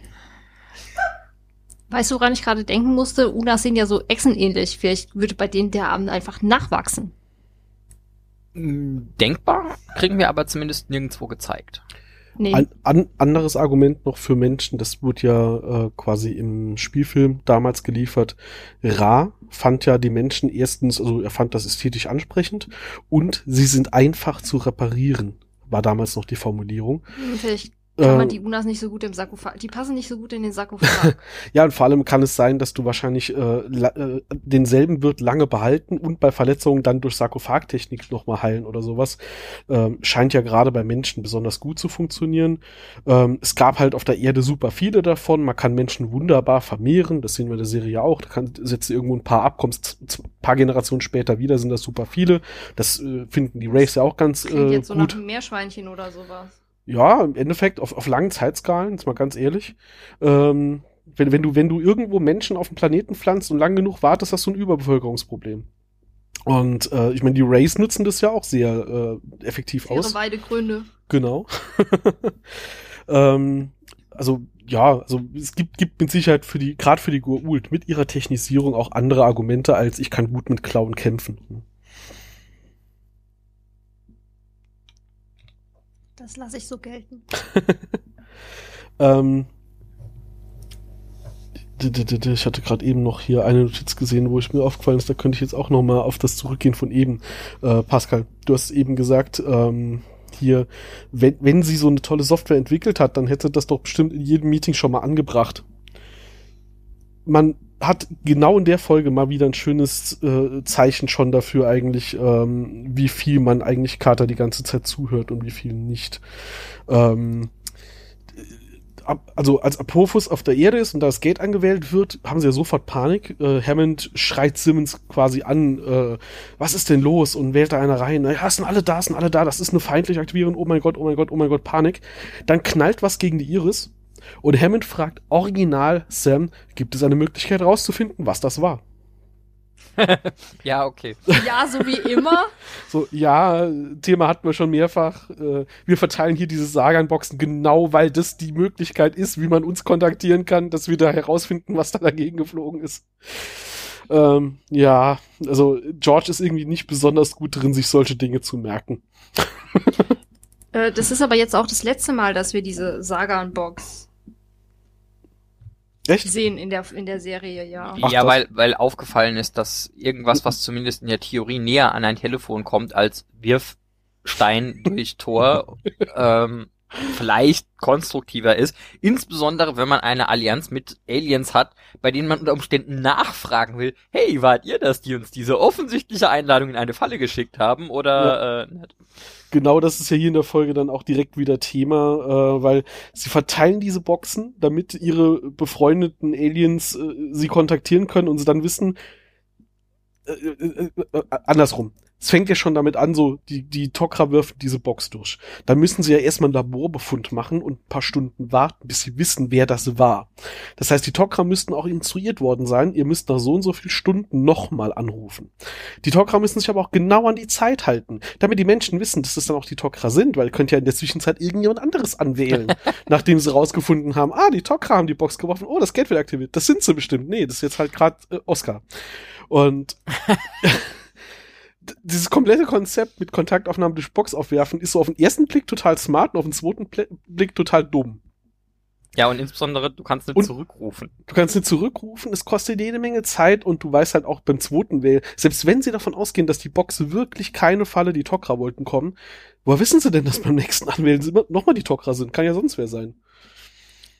Ja. Apropos Nexus Und. Hammond, und Hammond vertraut dann ja auch nicht drauf. Hammond fragt dann ja Carter so, sollen wir jetzt aufmachen? Sollen wir glauben, dass die das sind? Könnte es eine Falle sein? Sie schicken dann, sie sagen dann auch nicht, ey, äh, also, ja, sie wissen nicht von wo gewählt, weil ich wollte gerade sagen, sie, sch- sie schicken nichts durch oder so, können sie ja nicht. Sie müssen dann halt aufmachen oder das Risiko eingehen, dass äh, Jacob jetzt halt gegen die Iris läuft. Das, das bringt mich auf eine super interessante Frage. Also auch wenn du angewählt wirst, ist es ja nicht so, dass einfach alle Chevrons auf einmal aufleuchten, sondern du hast ja schon so ein 1, 2, 3, 4, 5, 6, 7 Kawusch. Mm, Je nach Folge, ja. Ja, außer es sind beides, jetzt gerade ja. irgendwie die, die, Mhm. die Asgard, die irgendwie instantan aktivieren oder sonst irgendwas. Das noch dazu, genau. Aber da, warum sollte das so sein, wenn du trotzdem keine Möglichkeit hast, die Ursprungskoordinaten zu identifizieren? Also was denn? Gab's gab's bei den Asgard noch keine Caller-ID äh, bei den Antikern oder äh, äh, was? Das, das haben die halt nicht Nein. gebraucht. Ja, Keine genau. Lass uns, lass uns dieses sicherheitskritische System so designen, als würden wir davon ausgehen, als wären wir die einzigen, die es je bedienen würden. Das ist historisch noch nie. Ah, okay. Ja. Sie haben es ja auch aus dem Buch, sie haben es ja, sie haben ja auch ein- die Stargates aus einem Material gebaut, das bei hoher Energie äh, einfach explodiert und gleichzeitig ist es ein Supraleiter, der Energie sammelt. Ja. Von, von draufbluten ganz zu schweigen. Von drauf. Ich hab's mir Ähm. verkniffen. Anyway, äh, nachdem wir, nachdem wir jetzt die, die, diesen Witz nochmal in die Bartwickelmaschine geworfen haben, wir sind jetzt hier in der Folge ähm, von die Koordinaten zur Erde sind vor langer, langer Zeit verloren gegangen zu ja, die Symbole für Tauri sind weit verbreitet unter den Goa'uld-Systemlords gekommen, Ich, nachdem der einzige, der es wusste, irgendwie Ra und Apophis waren. Der eine ist tot, der andere hier. Und die Goa'uld-Systemlords für alles bekannt sind, aber nicht dafür Informationen untereinander zu teilen. ja, aber Dinge sprechen sich halt irgendwann dann doch mal rum, ne? die, die hatten die Erde angewählt, als diese Todeskleider-Staffel äh, Staffel kam. Und ein Todeskleider war genau über dem DHD geschwebt. Und die haben so lange gebraucht, um rauszufinden, wo wir sind. Oder das, ja. Ja. D- Das Der kann wiederum die lasse ich noch, Koordinaten gesehen haben. das wiederum lasse ich noch gelten, weil der Gleiter muss dann zurück zu seinem Hatak. Das Hatak muss zurück zu Sokars Heimatplaneten, weil die haben ja diese Partikelkanone nicht gerade auf jedem Hatak einmal geladen. Ähm, Och, und dann müssen sie bei Sokar Bericht das erstatten. gehört zur Standardausrichtung von jedem Hatak. Genau, dann müssen sie Sokar Bericht erstatten. Und Sokar muss dann sagen, hm, setzt die unbesiegbare Partikelkanone ein, weil Gott weiß, dass da nicht einer von den Zwischenkommandanten irgendwie draufkommen kann. Und dann äh, kannst du dir irgendwie so einen Versatz von so ein paar Stunden ganz gut erklären. Ja. Ja, und der hat ja nur die Symbole auf dem, auf dem DHD gesehen. Das heißt, sie müssen die auch noch in die richtige Reihenfolge bringen. Vielleicht hat's nicht gleich beim ersten Anwahlversuch funktioniert. Weißt du, erst dann noch irgendeinen anderen Planeten erwischt hat gemeint, sorry, wir wollten euch gar nicht anwählen. Ja, ja. Wir Wa- kümmern uns später um euch. Bis Was- gleich. Wa- Was ja nochmal zu der Frage dann auch ein bisschen zurückbringt, ähm, die, die Reihenfolge der Symbole sollte ja nach Erklärung, wie die Symbole funktionieren, egal sein. Und dazu, die müssen ja noch nicht mal die Adresse wissen. Also die Menschen haben es dann irgendwann auch geschafft, hier Sternverschiebung mit einzukalkulieren. Wenn sich unter den Goa'uls nur grob die Region, wo die Erde ist, durchkommuniziert in irgendeiner Form, so, keine Ahnung, weil Apophis da hingeflogen ist und es jeder gesehen hat, ähm, dann können die sich wahrscheinlich dann auch ab einem gewissen Punkt die Koordinaten zumindest mal grob eingrenzen. Hm. Aber ja. Ähm, wusstet ihr, dass es eine, zu, zu vorhin nochmal, wusstet ihr, dass es eine Carl Sagan Gedenkstätte gibt? Das Auf dem ich, ja. Mars? Das wusste ich nicht. ja. Das also es beides. überrascht mich in keiner Weise, weil der Nee. gute Mann ja einen erheblichen Teil seines Lebens drauf verwendet hat, der Menschheit äh, das Universum und fremde Planeten und Welten näher zu bringen. Aber tatsächlich, dass es auch eine auf dem Mars gibt, wusste ich nicht. Ja, da wo dieser äh, Pathfinder, also quasi die erste Sonde auf dem Mars gelandet ist, der ist ein Jahr bevor diese Sonde auf dem Mars gelandet ist, gestorben. Und äh, zu seinen Ehren wurde dann dieser Landepunkt nach ihm benannt oder halt als Gedenkstätte. Ähm, verwendet. Ich, ich hätte noch mehrere, mehrere Physik- Lies den Marsianer. Da erfährst du eine Menge. Das ist korrekt, ja. Äh, Ich habe tatsächlich Ich habe ihn schon zweimal gelesen. Ich habe tatsächlich Buch. neulich das andere Buch von dem Mann äh, hier, der Welches? Astronaut, fertig gelesen. Oh, Ähm, das ist auch nicht schlecht. Auch Ja. wenn es irgendwie ein, ein paar offensichtliche Physikprobleme hat, die nicht dem sonst sehr gut recherchierten Standard entsprechen, aber ja. aber Ähm, da kann man nicht groß drüber reden, ohne zu viel zu spoilern. das ist korrekt. Aber ich liebe diesen einen Charakter, du weißt welcher. Wir machen, wir besprechen das einfach in unserem Marsianer seitenweise Podcast, den wir dann machen, wenn wir mit Stargate fertig sind. Ah. Aber das ist der Astronaut. Anderes Buch. Äh, oder Astronaut, ja. Ich, ich wollte gerade sagen, herzlichen Glückwunsch. Hier ist Seitenprojekt Nummer 15. Genau. Ähm, nein, nein, erst wenn wir hier durch sind. Wo wir über gut recherchierte Wissenschaft sprechen. Ich hätte noch mehrere Bedenken. Ja, bitte. Erstens, Ich auch. äh, Diese, die, die, diese, diese Folge macht irgendwie das komplette Konzept der Iris irgendwie kaputt. äh, Sie sagen mehrfach, ja, die Iris ist hier ganz dicht vor dem Ereignishorizont äh, installiert und deshalb ist da nicht genug Platz zwischen der Iris und dem Ereignishorizont, dass sich da Materie reintegrieren kann. Dazu hätte ich mehrere Fragen, von denen mir eine erst eingefallen ist, als ich diesen Satz angefangen habe. Dieser Ereignishorizont, da sind ja so Wellen drin. Also das, das Der sieht ja aus wie so eine. Wasser. Ja, okay. Oh, meinetwegen. Mhm. Das, das, das ist der schlechten Rendering-Technik der 1990er geschuldet, okay. Ähm, viel relevanterer Punkt. Carter erwähnt in diesem, äh, in dieser Folge ausdrücklich, ja, diese Iris, die ist nur ein paar Mikrometer von der Oberfläche des Gates entfernt. Das ist viel zu wenig, als dass sich vollständige Atome reintegrieren können. Also wenn nicht SG1 andere Atome hat als wir hier, ähm, nein. Wenige Mikrometer ist mehrere Tausendstel Millimeter und ähm, Ja. äh, da, da, da, da, das funktioniert einfach nicht. Also allein irgendwie eine, eine komplette menschliche Zelle wäre wahrscheinlich äh, kleiner als das.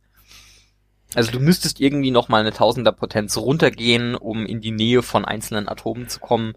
Ähm, doesn't, doesn't work that way. Ne, ne, neben einem Engineering-Problem, wie sie die so genau kalibriert bekommen, dass sie nicht desintegriert beim Anwählen, aber trotzdem so knapp davor ist, dass, dass es schmaler als ein Atom ist, das würde das komplette Konzept der Sagenbox Sägenboxen ja schon wieder ad absurdum führen. Das auch. Und äh, du hättest definitiv ein Problem, wenn jemand den Hitzestrahler verwenden würde, weil ich habe gehört, neun Meter große Kreise aus Metall neigen dazu, sich zu verziehen, wenn sie heiß werden. Verrückt. N nicht bei unserer Speziallegierung aus Trinium. Die, die tut das nicht. Mhm. Schön, wie auch nur jeder zweite Ring glühend rot ist, also jedes zweite Segment von der Iris glühend Mhm. rot ist und die anderen eigentlich total normal aussehen. Ja, wir haben Außerdem jedes ist zweite Segment euch- eine aktive Kühlung eingebaut. Und für alle anderen Segmente haben wir Seiler im Schutzanzug und im Wasserschlauch.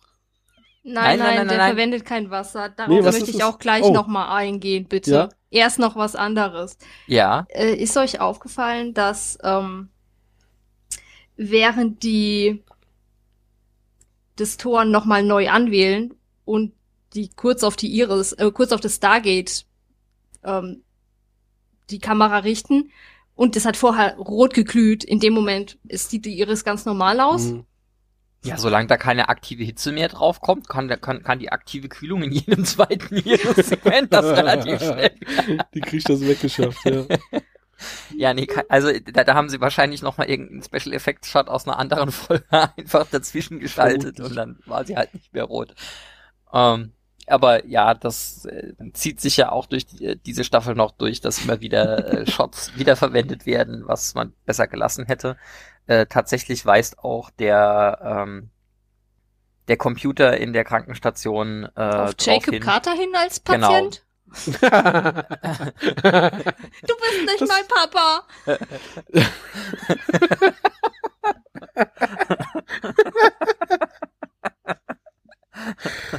Jacob, ich bin nicht dein Vater. Äh, äh, okay. Ja, ja.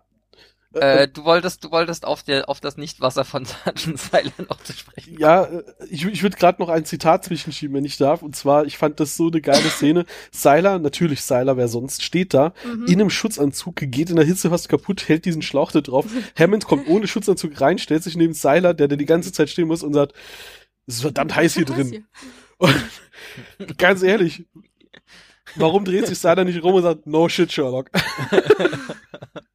da steht ein komplettes Team in Vor so Hitzeschutzdingern und, und der kommt halt so, ja, ist heiß hier drin. Ach, Vor allem sollte Hammond nicht auch mit dem Schutzanzug lieber diesen Torraum betreten. hast Das wäre aber nicht so dynamisch. man muss doch sehen, wie seine Glatze schwitzt.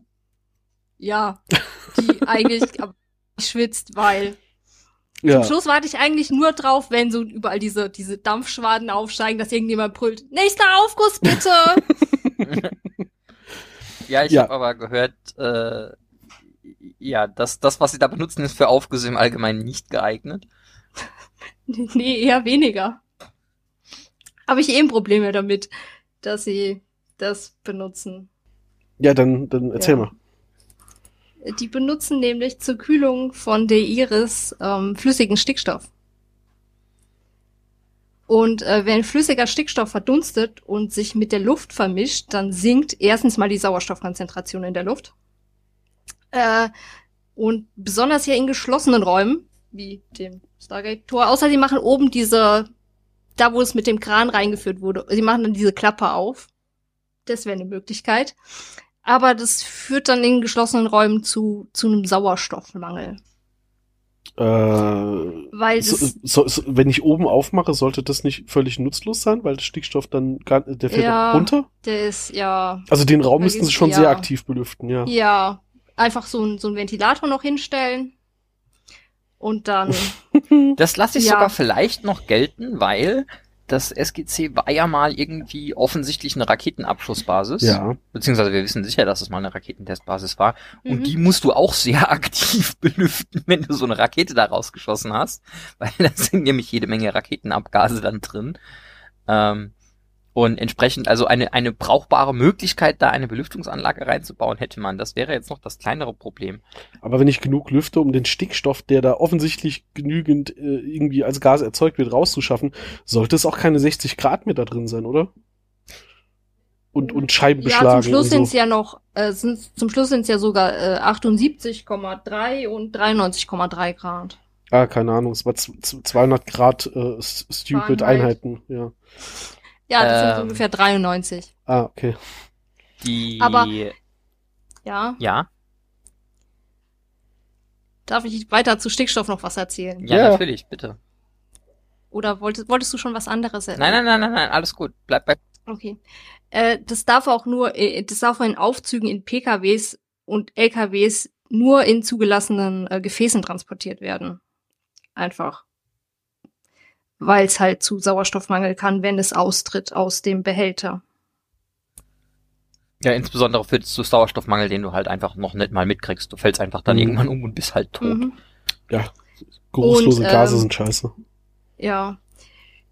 Die, obwohl es ist ja flüssig, aber so viel Flüssigkeit, wie aus diesem Ja, Schlauch ist halt- rauskommt, so viel ist doch gar nicht in diesem Behälter drin, den er da hat. Ich mein, es- okay. Das ist der eine Punkt. Der andere Punkt ist Aber so spezifische Wärmekapazitäten. Also das, das funktioniert ja vorne und hinten nicht, denn zu sagen so, hey, wir kippen auf dieses Ding, was irgendwie 800 Grad heiß ist, Wasser wäre das 200 bessere Mittel gewesen. 200 Liter flüssigen Stickstoff drauf. Wie gesagt, mal, mal davon abgesehen, dass Wasser, selbst wenn du es nur mit 0 Grad oder knapp über äh, drauf kippst, mehr Hitze abführen könnte. Aber toll, es ist flüssiger Stickstoff, es ist Hightech.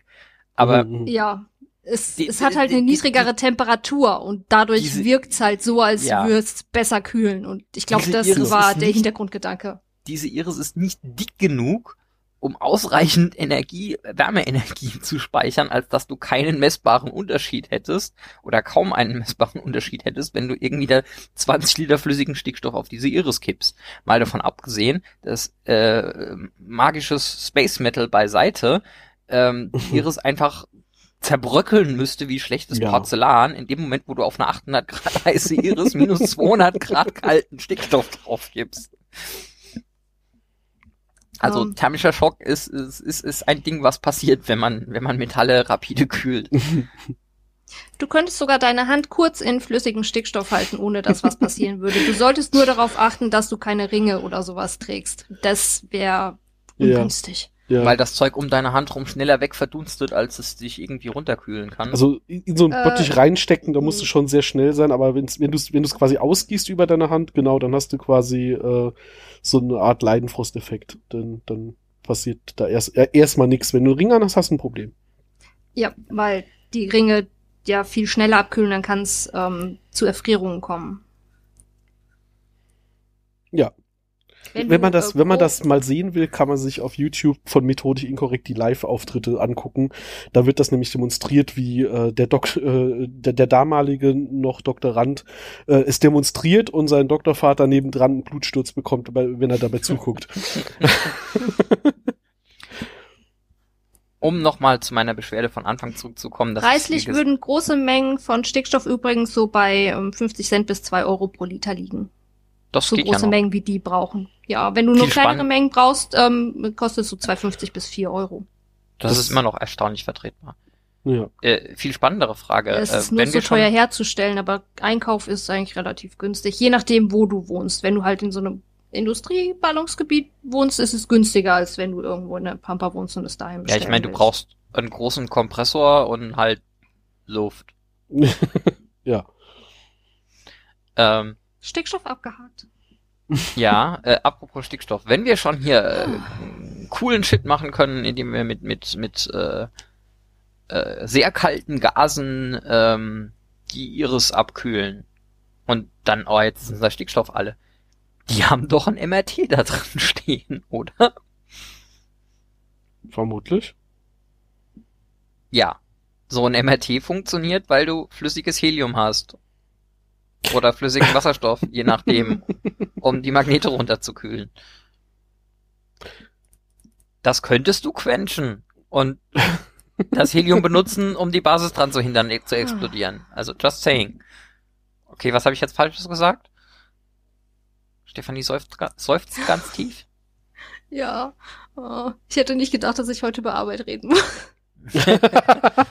Also ich meine, das funktioniert aus den aus den bereits erwähnten Gründen von wegen spezifische Wärmekapazität oder nicht genauso gut oder schlecht wie der Stickstoff, aber äh, fiel mir nur vorhin auf. Mhm. Ja, aber wahrscheinlich hast du auch nicht so große Mengen da rumstehen. Oh, keine Ahnung, was brauchst du ein MRT? Äh, ich glaube, das sind schon irgendwie mehrere zehn Liter flüssiges Helium. Mhm. Wie lange kannst Keine du damit dann so eine riesen Iris kühlen? Mindestens genauso lange wie mit 10 Liter flüssigem Stickstoff aus der Rasensprenkleranlage von Zeiler. Der hat ja hinter sich noch eine Flasche stehen. Es sind also zwei Flaschen von diesem Flüssigstickstoff. Bitte. Ja. Entschuldigung, bin ans bin an den Mikrofonständer gekommen. Ja. Ähm, um nochmal zu meiner ursprünglichen Beschwerde zurückzukommen, dass ich keine Ahnung habe, wofür diese Folge gut ist. Ich behaupte ja, der wesentliche Punkt, wofür diese Folge gut ist, ist, um diese, äh, um diese tolle Laserkanone einzuführen, die wir ja später auch nochmal brauchen werden. Ähm, ich, ich glaube, wenn ich Und- nur sage, wir brauchen sie später nochmal, äh, Wir brauchen Ja, okay, sie und- nicht. und- wir definitiv brauchen wir sie nicht. Aber sie wird gegen uns ge eingesetzt. ja, aber wir mal. benutzen, die, wir benutzen ein, ein, eine quasi identische später auch nochmal, Viel später. weil, weil, weil, weil Mhm. wir sonst irgendwie jacklos wären. Ah, ja. Was ja. denn? Die funktioniert nach dem gleichen Prinzip. Ja, die wird von Carter gebaut und hat irgendwie eine andere Strahlfarbe oder so, aber das Prinzip ist dasselbe. Das ist ja dann die, das sind ja dann die guten. Da ist der Strahl halt nicht rot, sondern grün oder blau. Das ist ganz wichtig. Blau in dem Fall, glaube ich.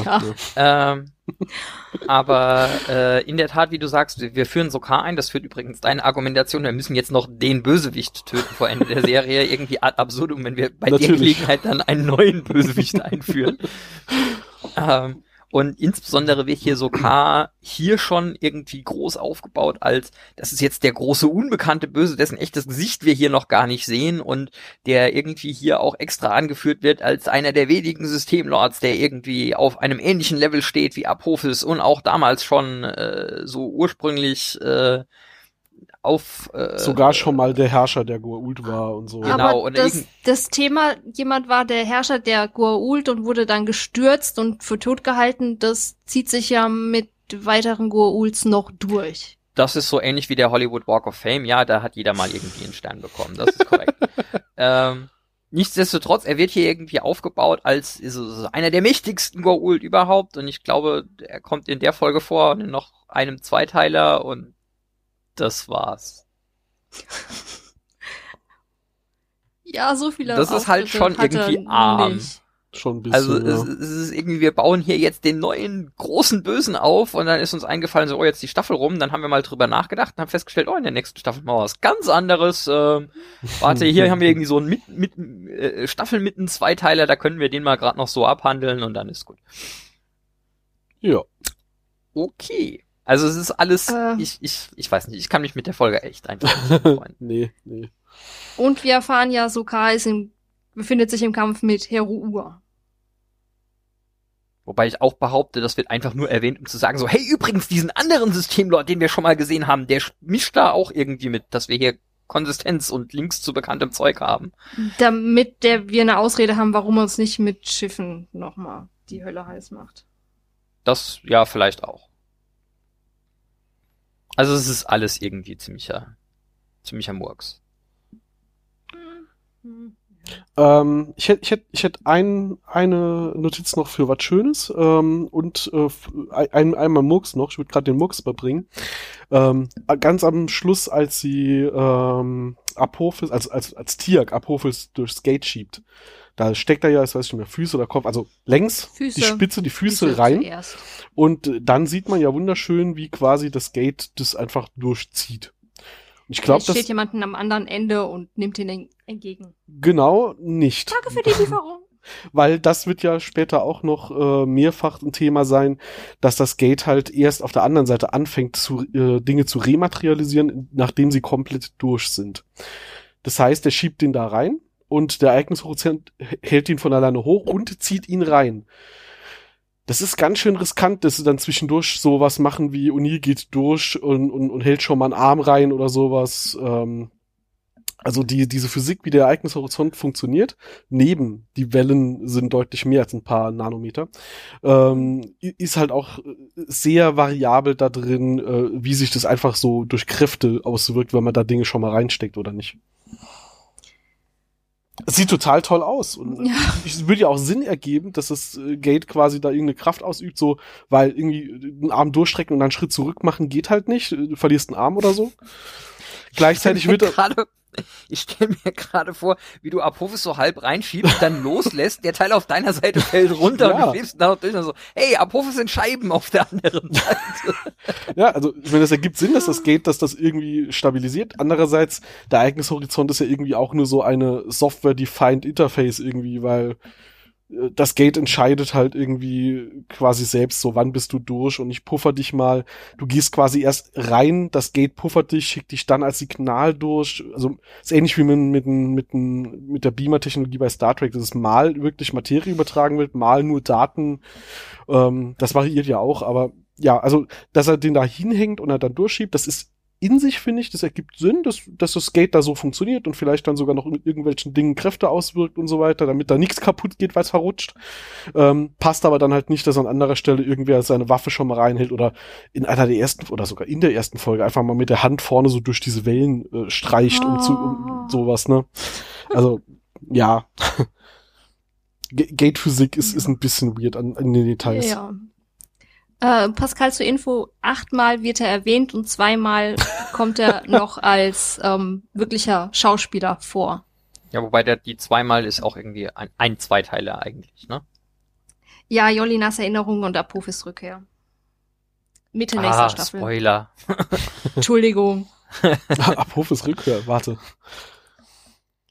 Ja, Entschuldigung. Ja, wir haben, ja, wir haben an jetzt. der Stelle ausnahmsweise, wir haben an der Stelle ausnahmsweise ein, ein Science-Fiction-Trope irgendwie kaputt gemacht. Normalerweise heißt es ja in, in Fantasy- und Science-Fiction-Geschichten und in Comics immer, es ist äh, keiner tot, solange man nicht seine Leiche gesehen hat. An der Stelle haben wir, wir haben seine gesehen, Leiche trotzdem gesehen. nicht tot. Äh, verdammte Axt. Ja gut, wir reden hier immer noch über die Serien, der wir regelmäßig Daniels Leiche sehen. Nein, ja. nicht wirklich regelmäßig und wir sehen seine Leiche nicht, er ist immer nur fast halbtot.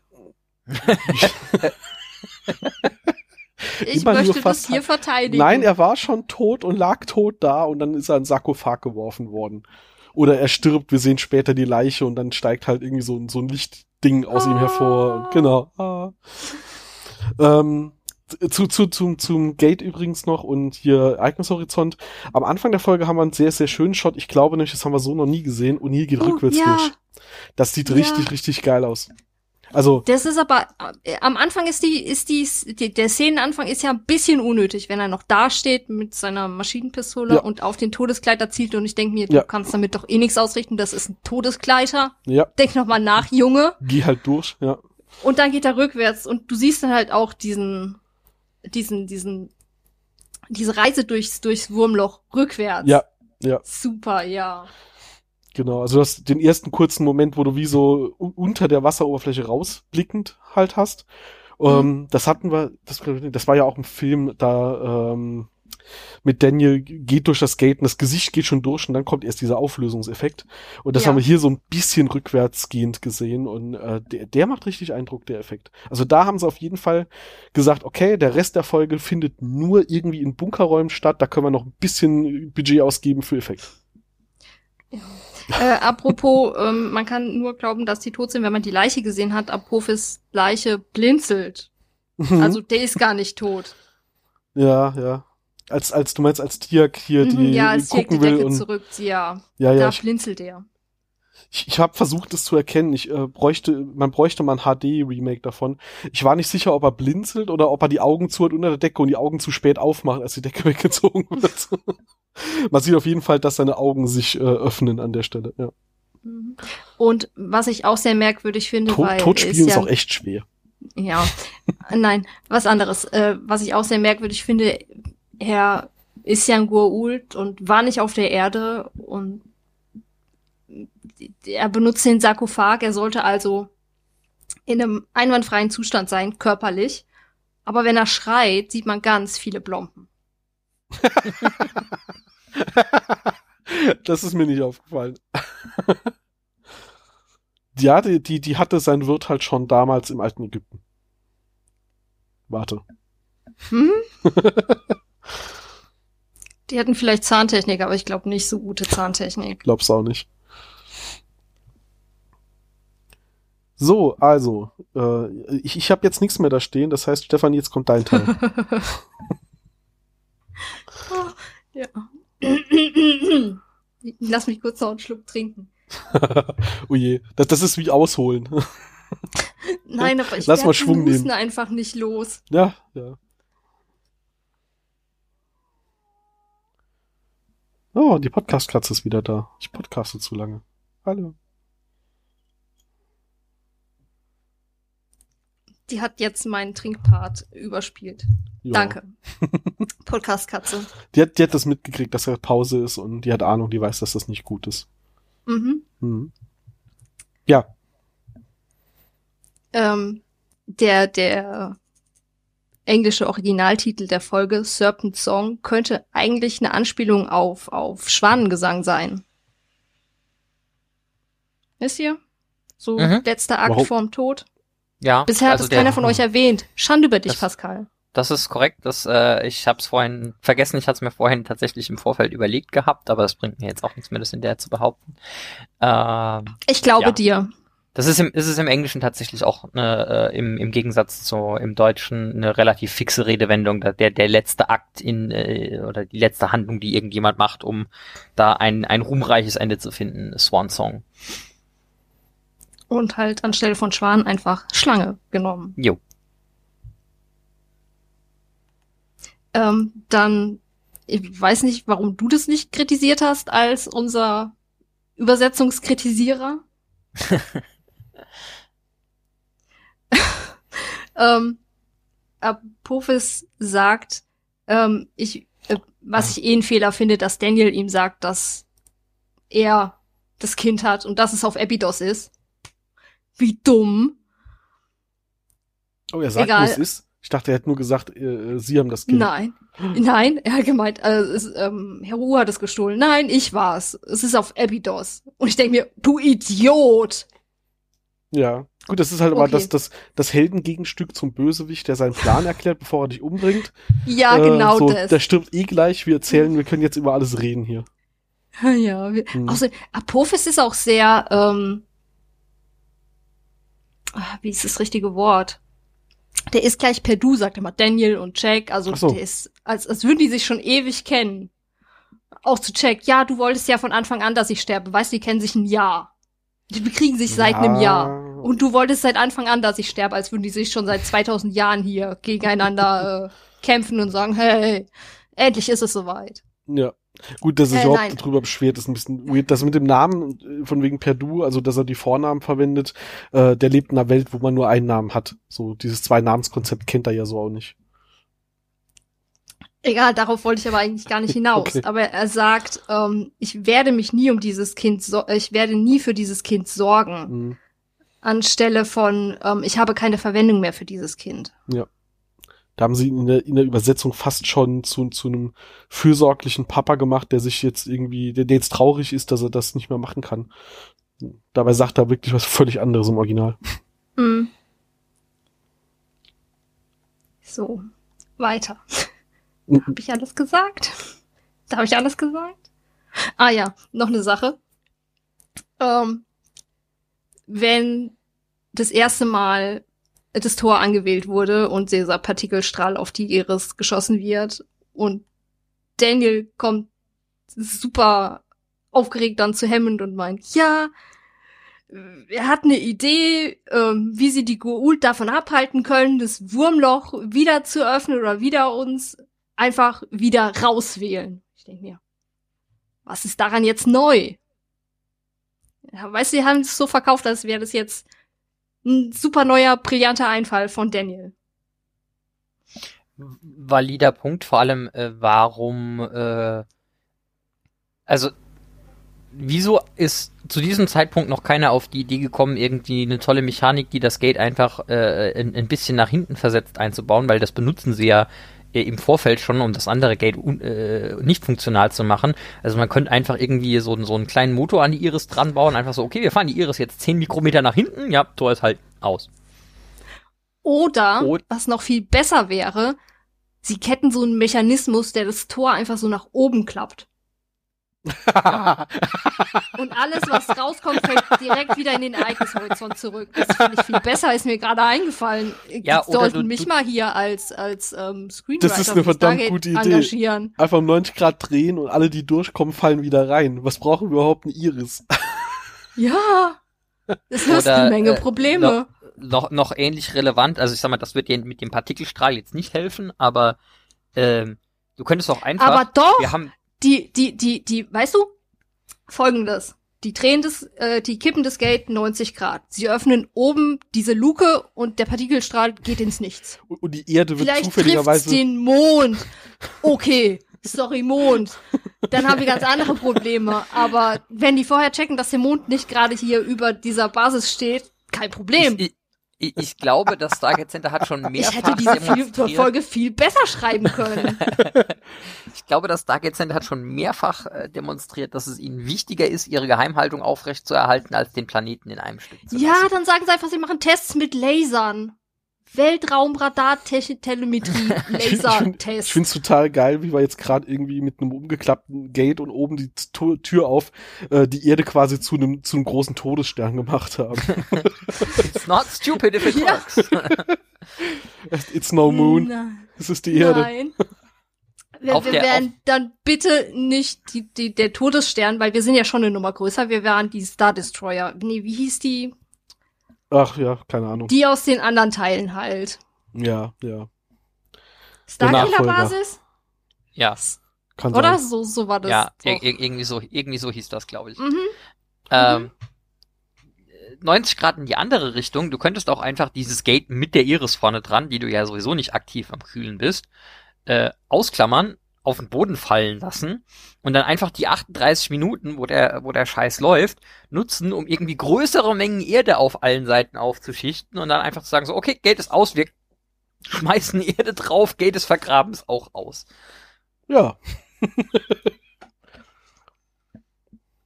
ja, wobei, äh, es muss, es, du musst schon sicher sein, dass es äh, komplett verbuddelt ist, damit du nachher nicht hier diese Situation hast mit äh, Gate kann auch aktiviert werden und bildet sich eine Höhle oder so. Aber ja, äh, es gäbe genug Varianten, das Ding irgendwie auszukriegen. Das soll, sollte jetzt echt kein Problem sein. Ähm, außerdem, in einer vorherigen Folge, also müsste die Invasion gewesen sein, in dem alternativen Universum, war Daniel ja schon mal Zeuge, wie Carter das Tor so programmiert hat, dass es schneller wählt. Ja. Ja. Äh, Warum hat Daniel dann in seinem Bericht über den Vorfall in der alternativen Realität nicht erwähnt, dass äh, das Stargate Center halt diese Strategie schon angewendet hat? Naja, um vielleicht hat er das, vielleicht hat unsere Kater genau deswegen erst angefangen, das zu bauen. Hm. Zu programmieren. Ja, Bauen finde ich merkwürdig in dem Zusammenhang. ja, stimmt. Ba- Bauen wäre erst dann quasi nach dem Programmieren der Kompilierschritt. Aber ja. Ähm. Moment, Moment. Ja, ja, ja, ja. Ich bin, bin gleich durch. Keine Sorge. Ähm. Was habe ich gesagt? Ba, ba, ba, ba, ba. Was habe ich gesagt? Was habe ich gesagt? Ich finde es übrigens immer noch interessant, wie wenn du deine Notizen da so durchgehst, es wirklich so klingt, als würdest du dich immer weiter vom Mikro entfernen. Ja, Entschuldigung, ich gucke halt auf meinen Zettel. Ja, ich entferne mich weiter vom Mikro. Ich bin Abhaken, blind. abhaken, abhaken, abhaken. Mir ging jetzt mir so drum, es klingt so, als würdest du zur anderen Seite des Zimmers laufen. Zum, ans andere Ende So schlimm ist es nicht. ans andere Ende des DIN A0 Zettels wolltest du sagen. Ja, genau. Ja, weil ich habe die Katzenkamera gerade nicht zur Verfügung. Die, die Katzenkamera liegt gerade in einem anderen Zimmer und schläft oder so. Keine Ahnung. Ich stelle mir das ja, wenn du dich auf die Folge vorbereitest, so ein bisschen vor wie hier, ähm, ah Gott, wie, wie hieß bei Sherlock hier, äh, bei Sherlock Holmes der, der, ähm, ach, der eine Cop, der total durchgedreht ist, als in der BBC-Serie Sherlock er äh, äh, tot war und er es nicht akzeptieren konnte. Keine Ahnung, habe ich nicht geguckt. Ach so, okay. Es gibt ja so eine Szene, wo er da vor so mehreren Whiteboards steht, total den wahnsinnigen Blick hat und jede Menge Notizen so mit Fäden verbindet, so dieses klassische Ding. Das gibt's ja auch als Meme äh, effektiv, das rund geht. Und ähm, ich stelle mir das so vor, wenn du da in deinem, deinem Podcastzimmer stehst, vor 23 Whiteboards und deine Notizen vorbereitest. Äh, Ja, überall so chemische Formeln, mathematische Ja. Formeln, physikalische Formeln, überall Mhm. quer in die Wand, an die Wand geschrieben und dann so, scheiße, jetzt muss ich das Zimmer schon wieder neu tapezieren. ja, ha, ha, hast du hast du noch einen Punkt gefunden? Ja, zwei. Mhm. Bei Apophis klingt es so, als wäre Amunet tot. Ja, ich habe Weil er sagt geliebt. immer war. Mhm. Ja, ich habe sie geliebt. Vielleicht wurde sie auch von so gefolgert. Oder vielleicht hatte, ich weiß nicht, die waren ja immer zusammen unterwegs. Ja, vielleicht bezieht er sich aber auch nur drauf, dass er jetzt denkt, bei ihm ist jetzt ja bald Er stirbt? vorbei. Ja. Hm. Ja, Hm. ist mir aber auch aufgefallen. Es klingt so, als wäre sie tot. Und wir wissen ja, dass sie das noch nicht ist. Ja, aber So- wissen so wir es zu dem, zu, zu dem Ja. Zeitpunkt wissen wir Nee, ja gar nicht, sie was könnte mit ihr tot ist. sein, das stimmt, ja. Ja. Aber ich hatte in der Folge auch ein bisschen Mitleid mit dem Wirt, muss ich sagen. Der tat mir zum Schluss Das echt leid. Und ich finde, Daniel wirkt in der Folge zum Teil ein bisschen hilflos, wie er dasteht. Ähm, ich fand, ich fand die Art und Weise, in, wie. in der in der Mitte. So erst ja, ja, wo, wo ähm, aber der der Wirt ist ja da. Ich glaube, da war er ein bisschen dann überfordert, weil er gedacht hat, oh Scheiße, selbst nach mehreren tausend Jahren ist der Wirt noch vorhanden. Es gibt Mhm. Hoffnung. Ja, Ja, was soll ich ihm denn überhaupt sagen? Äh, irgendwas? Hallo? Alles okay? Wir sind für dich da? Er hatte dann ja auch nachher äh, Ideen gefunden, was er ihm sagen kann Ja. und wie er mit ihm jetzt irgendwie noch ihm noch ein bisschen was Gutes tun kann. Aber man hat halt auch so das Gefühl gehabt, ähm, der große Hass, den sie alle, das komplette SG-Team auf auf Apophis haben, genauso viel Mitleid hatten sie in dem Moment halt auch mit dem Wirt, äh, über den sie sich ja normalerweise, wenn sie einen Gua'uld erschießen, wenig Gedanken machen. Ne? Aber das wurde auch nicht weiter vertieft. Also am Anfang heißt es noch von, von O'Neill, äh, so unschuldig kann der Wirt nicht sein. Und als sie dann nachher feststellen, der steckt quasi gedanklich noch in der Zeit äh, des alten Ägyptens, äh, wird ihnen halt schon so ein bisschen bewusst, dass, äh, ja, also dass der Wirt durchaus unschuldig das alles einfach nur miterduldet. Jo. Gut, du hast noch einen Punkt. Ich strenge jetzt so Ja. ein bisschen, wir haben eine anderthalbe Stunde, Oh ja. damit die. Leute, damit die Leute nicht abschalten hier. Entschuldigung. Aber sie sagen doch, die lieben meine Nerd-Infos. Hm. Das stimmt. Ich suche die auch super gerne Ich hab ja- raus, ich weil ja ich weiß Angst- nicht alles noch auf Anhieb. Ich habe hier nur Angst, Guck ja auch? Sachen nach. Ja, nicht alles weiß ich, aber viele Sachen schon. Ich befürchte ja nur, dass die Zuhörerinnen irgendwann verteidigen. sagen, wir wollen die Nerd-Infos hören, aber eine anderthalbe Stunde ist zu lang, lass doch Stefanie den Ja. Scheiß alleine machen.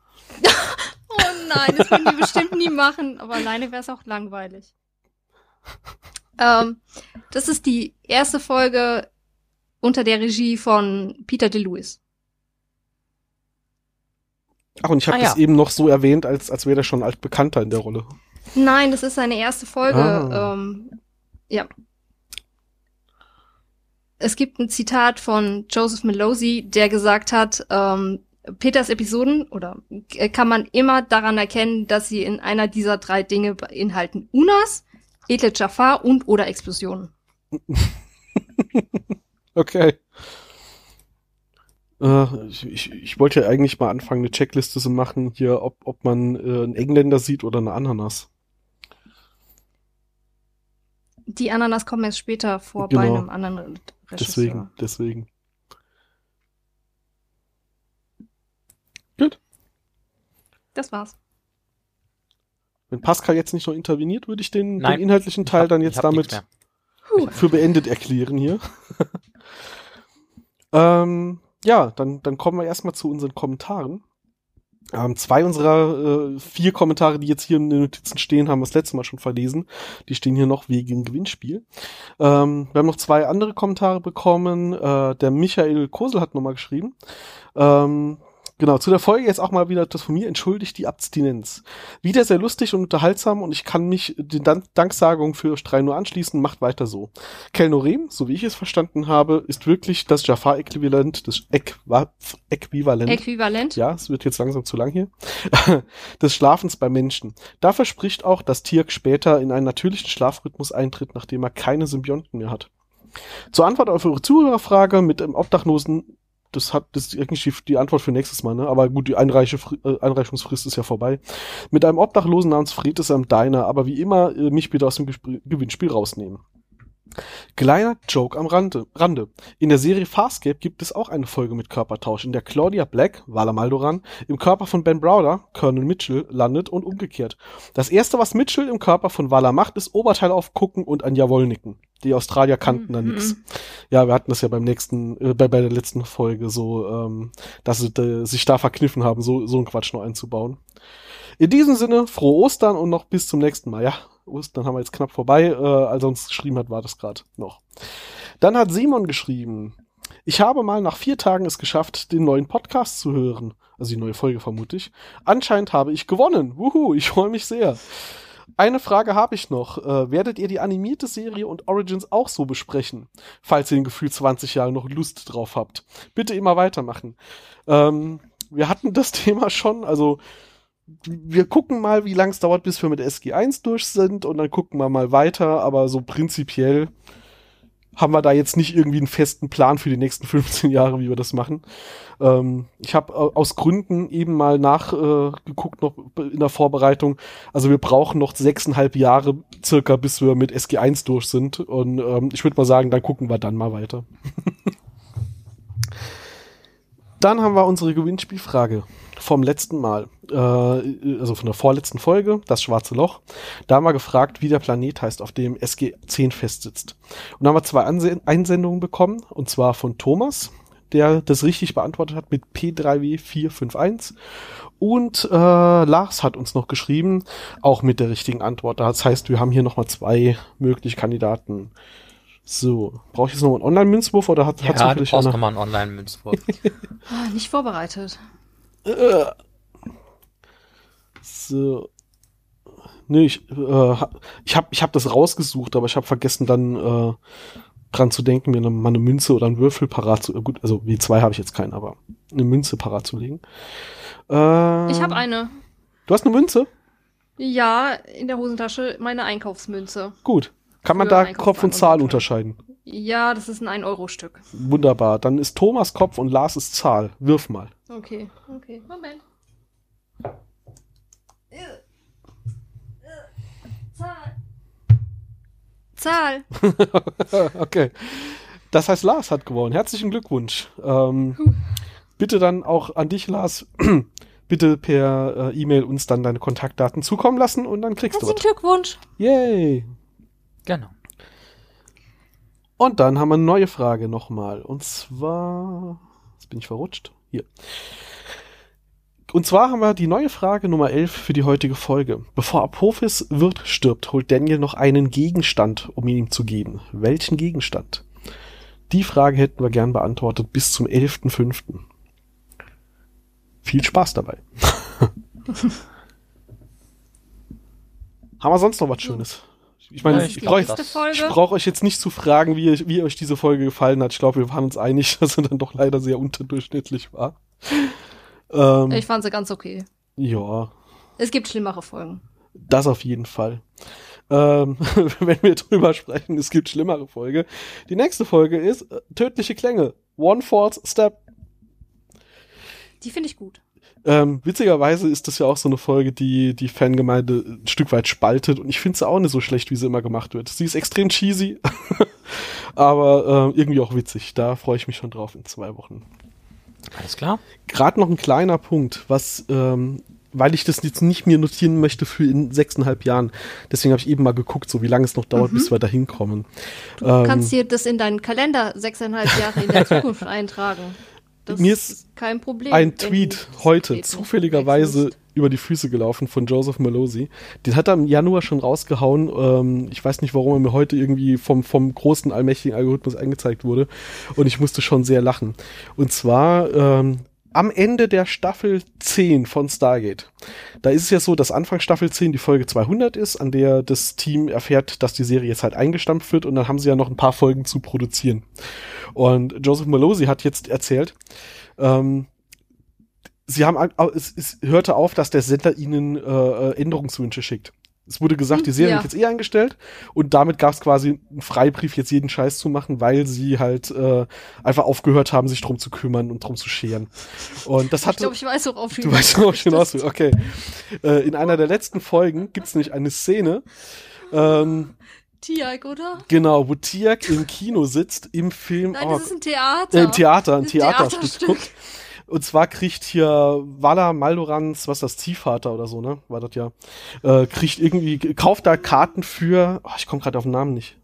Die Vagina-Monologe. Die Vagina-Monologe, genau. Und er hat keine Ahnung, was das ist. Er hat nur gesagt, es war super schwer da ranzukommen, es muss was Tolles sein und hat Wala eingeladen mitzugehen und beide gehen aber nicht und deswegen gehen Tirk die Karten für dieses Theaterstück. Und dann gibt's diese wunderschöne Szene, wie Tirk da drin sitzt, plötzlich rafft, um was es da geht und sich dann umguckt und stell- feststellt, ja, ich bin auch der einzige Mann hier im Raum. Und dann so in seinem Sitz zusammen singt. So, diese Szene ist Comic Gold jetzt ist die am Ende der Serie, man dachte, gut, da haben sie noch ein paar Gags eingebaut und so weiter. Es ist viel besser. Nachdem der Sender aufgehört hat, ihnen zu sagen, äh, was sie noch ändern sollen an den Skripten, hat Joseph Malosi als Scherz sich gedacht, ich schreibe jetzt einfach mal eine Szene, in der Dirk in die Vagina-Monologe ins Theater geht, einfach um die zu triggern, damit sie sich mal wieder melden. Und er ist fest davon ausgegangen, dass das rausgestrichen wird, wurde es aber nicht. Das war nicht mal wirklich geplant, dass das in der Folge ist. Das war eigentlich quasi so ein verspäteter Aprilscherz von Melosi und es ist halt durchgegangen. Das finde ich richtig geil. so, äh, ja, wir, wir sind jetzt eh bald fertig, uns ist jetzt alles egal und er exploitet es versehentlich. Also habe ich heute, heute, wie gesagt, bei der Vorbereitung zufälligerweise gefunden, fand das super witzig und hat so, ich kann jetzt nicht warten, bis die Folge kommt damit. Daran Gut. hätte ich dich erinnern können. ja, ja, mit Sicherheit. Hammers, glaube ich. Hat wie immer sehr viel Spaß gemacht. ja. Offensichtlich können wir auch über eine Folge, die wir nicht so gut finden, fast zwei Stunden labern und Spaß dabei haben. Das ist doch super. Dann hören wir uns noch mal in zwei Wochen und ja, macht's gut bis dahin, liebe Zuhörenden. Ciao, ciao. Tschüss. Tschüss.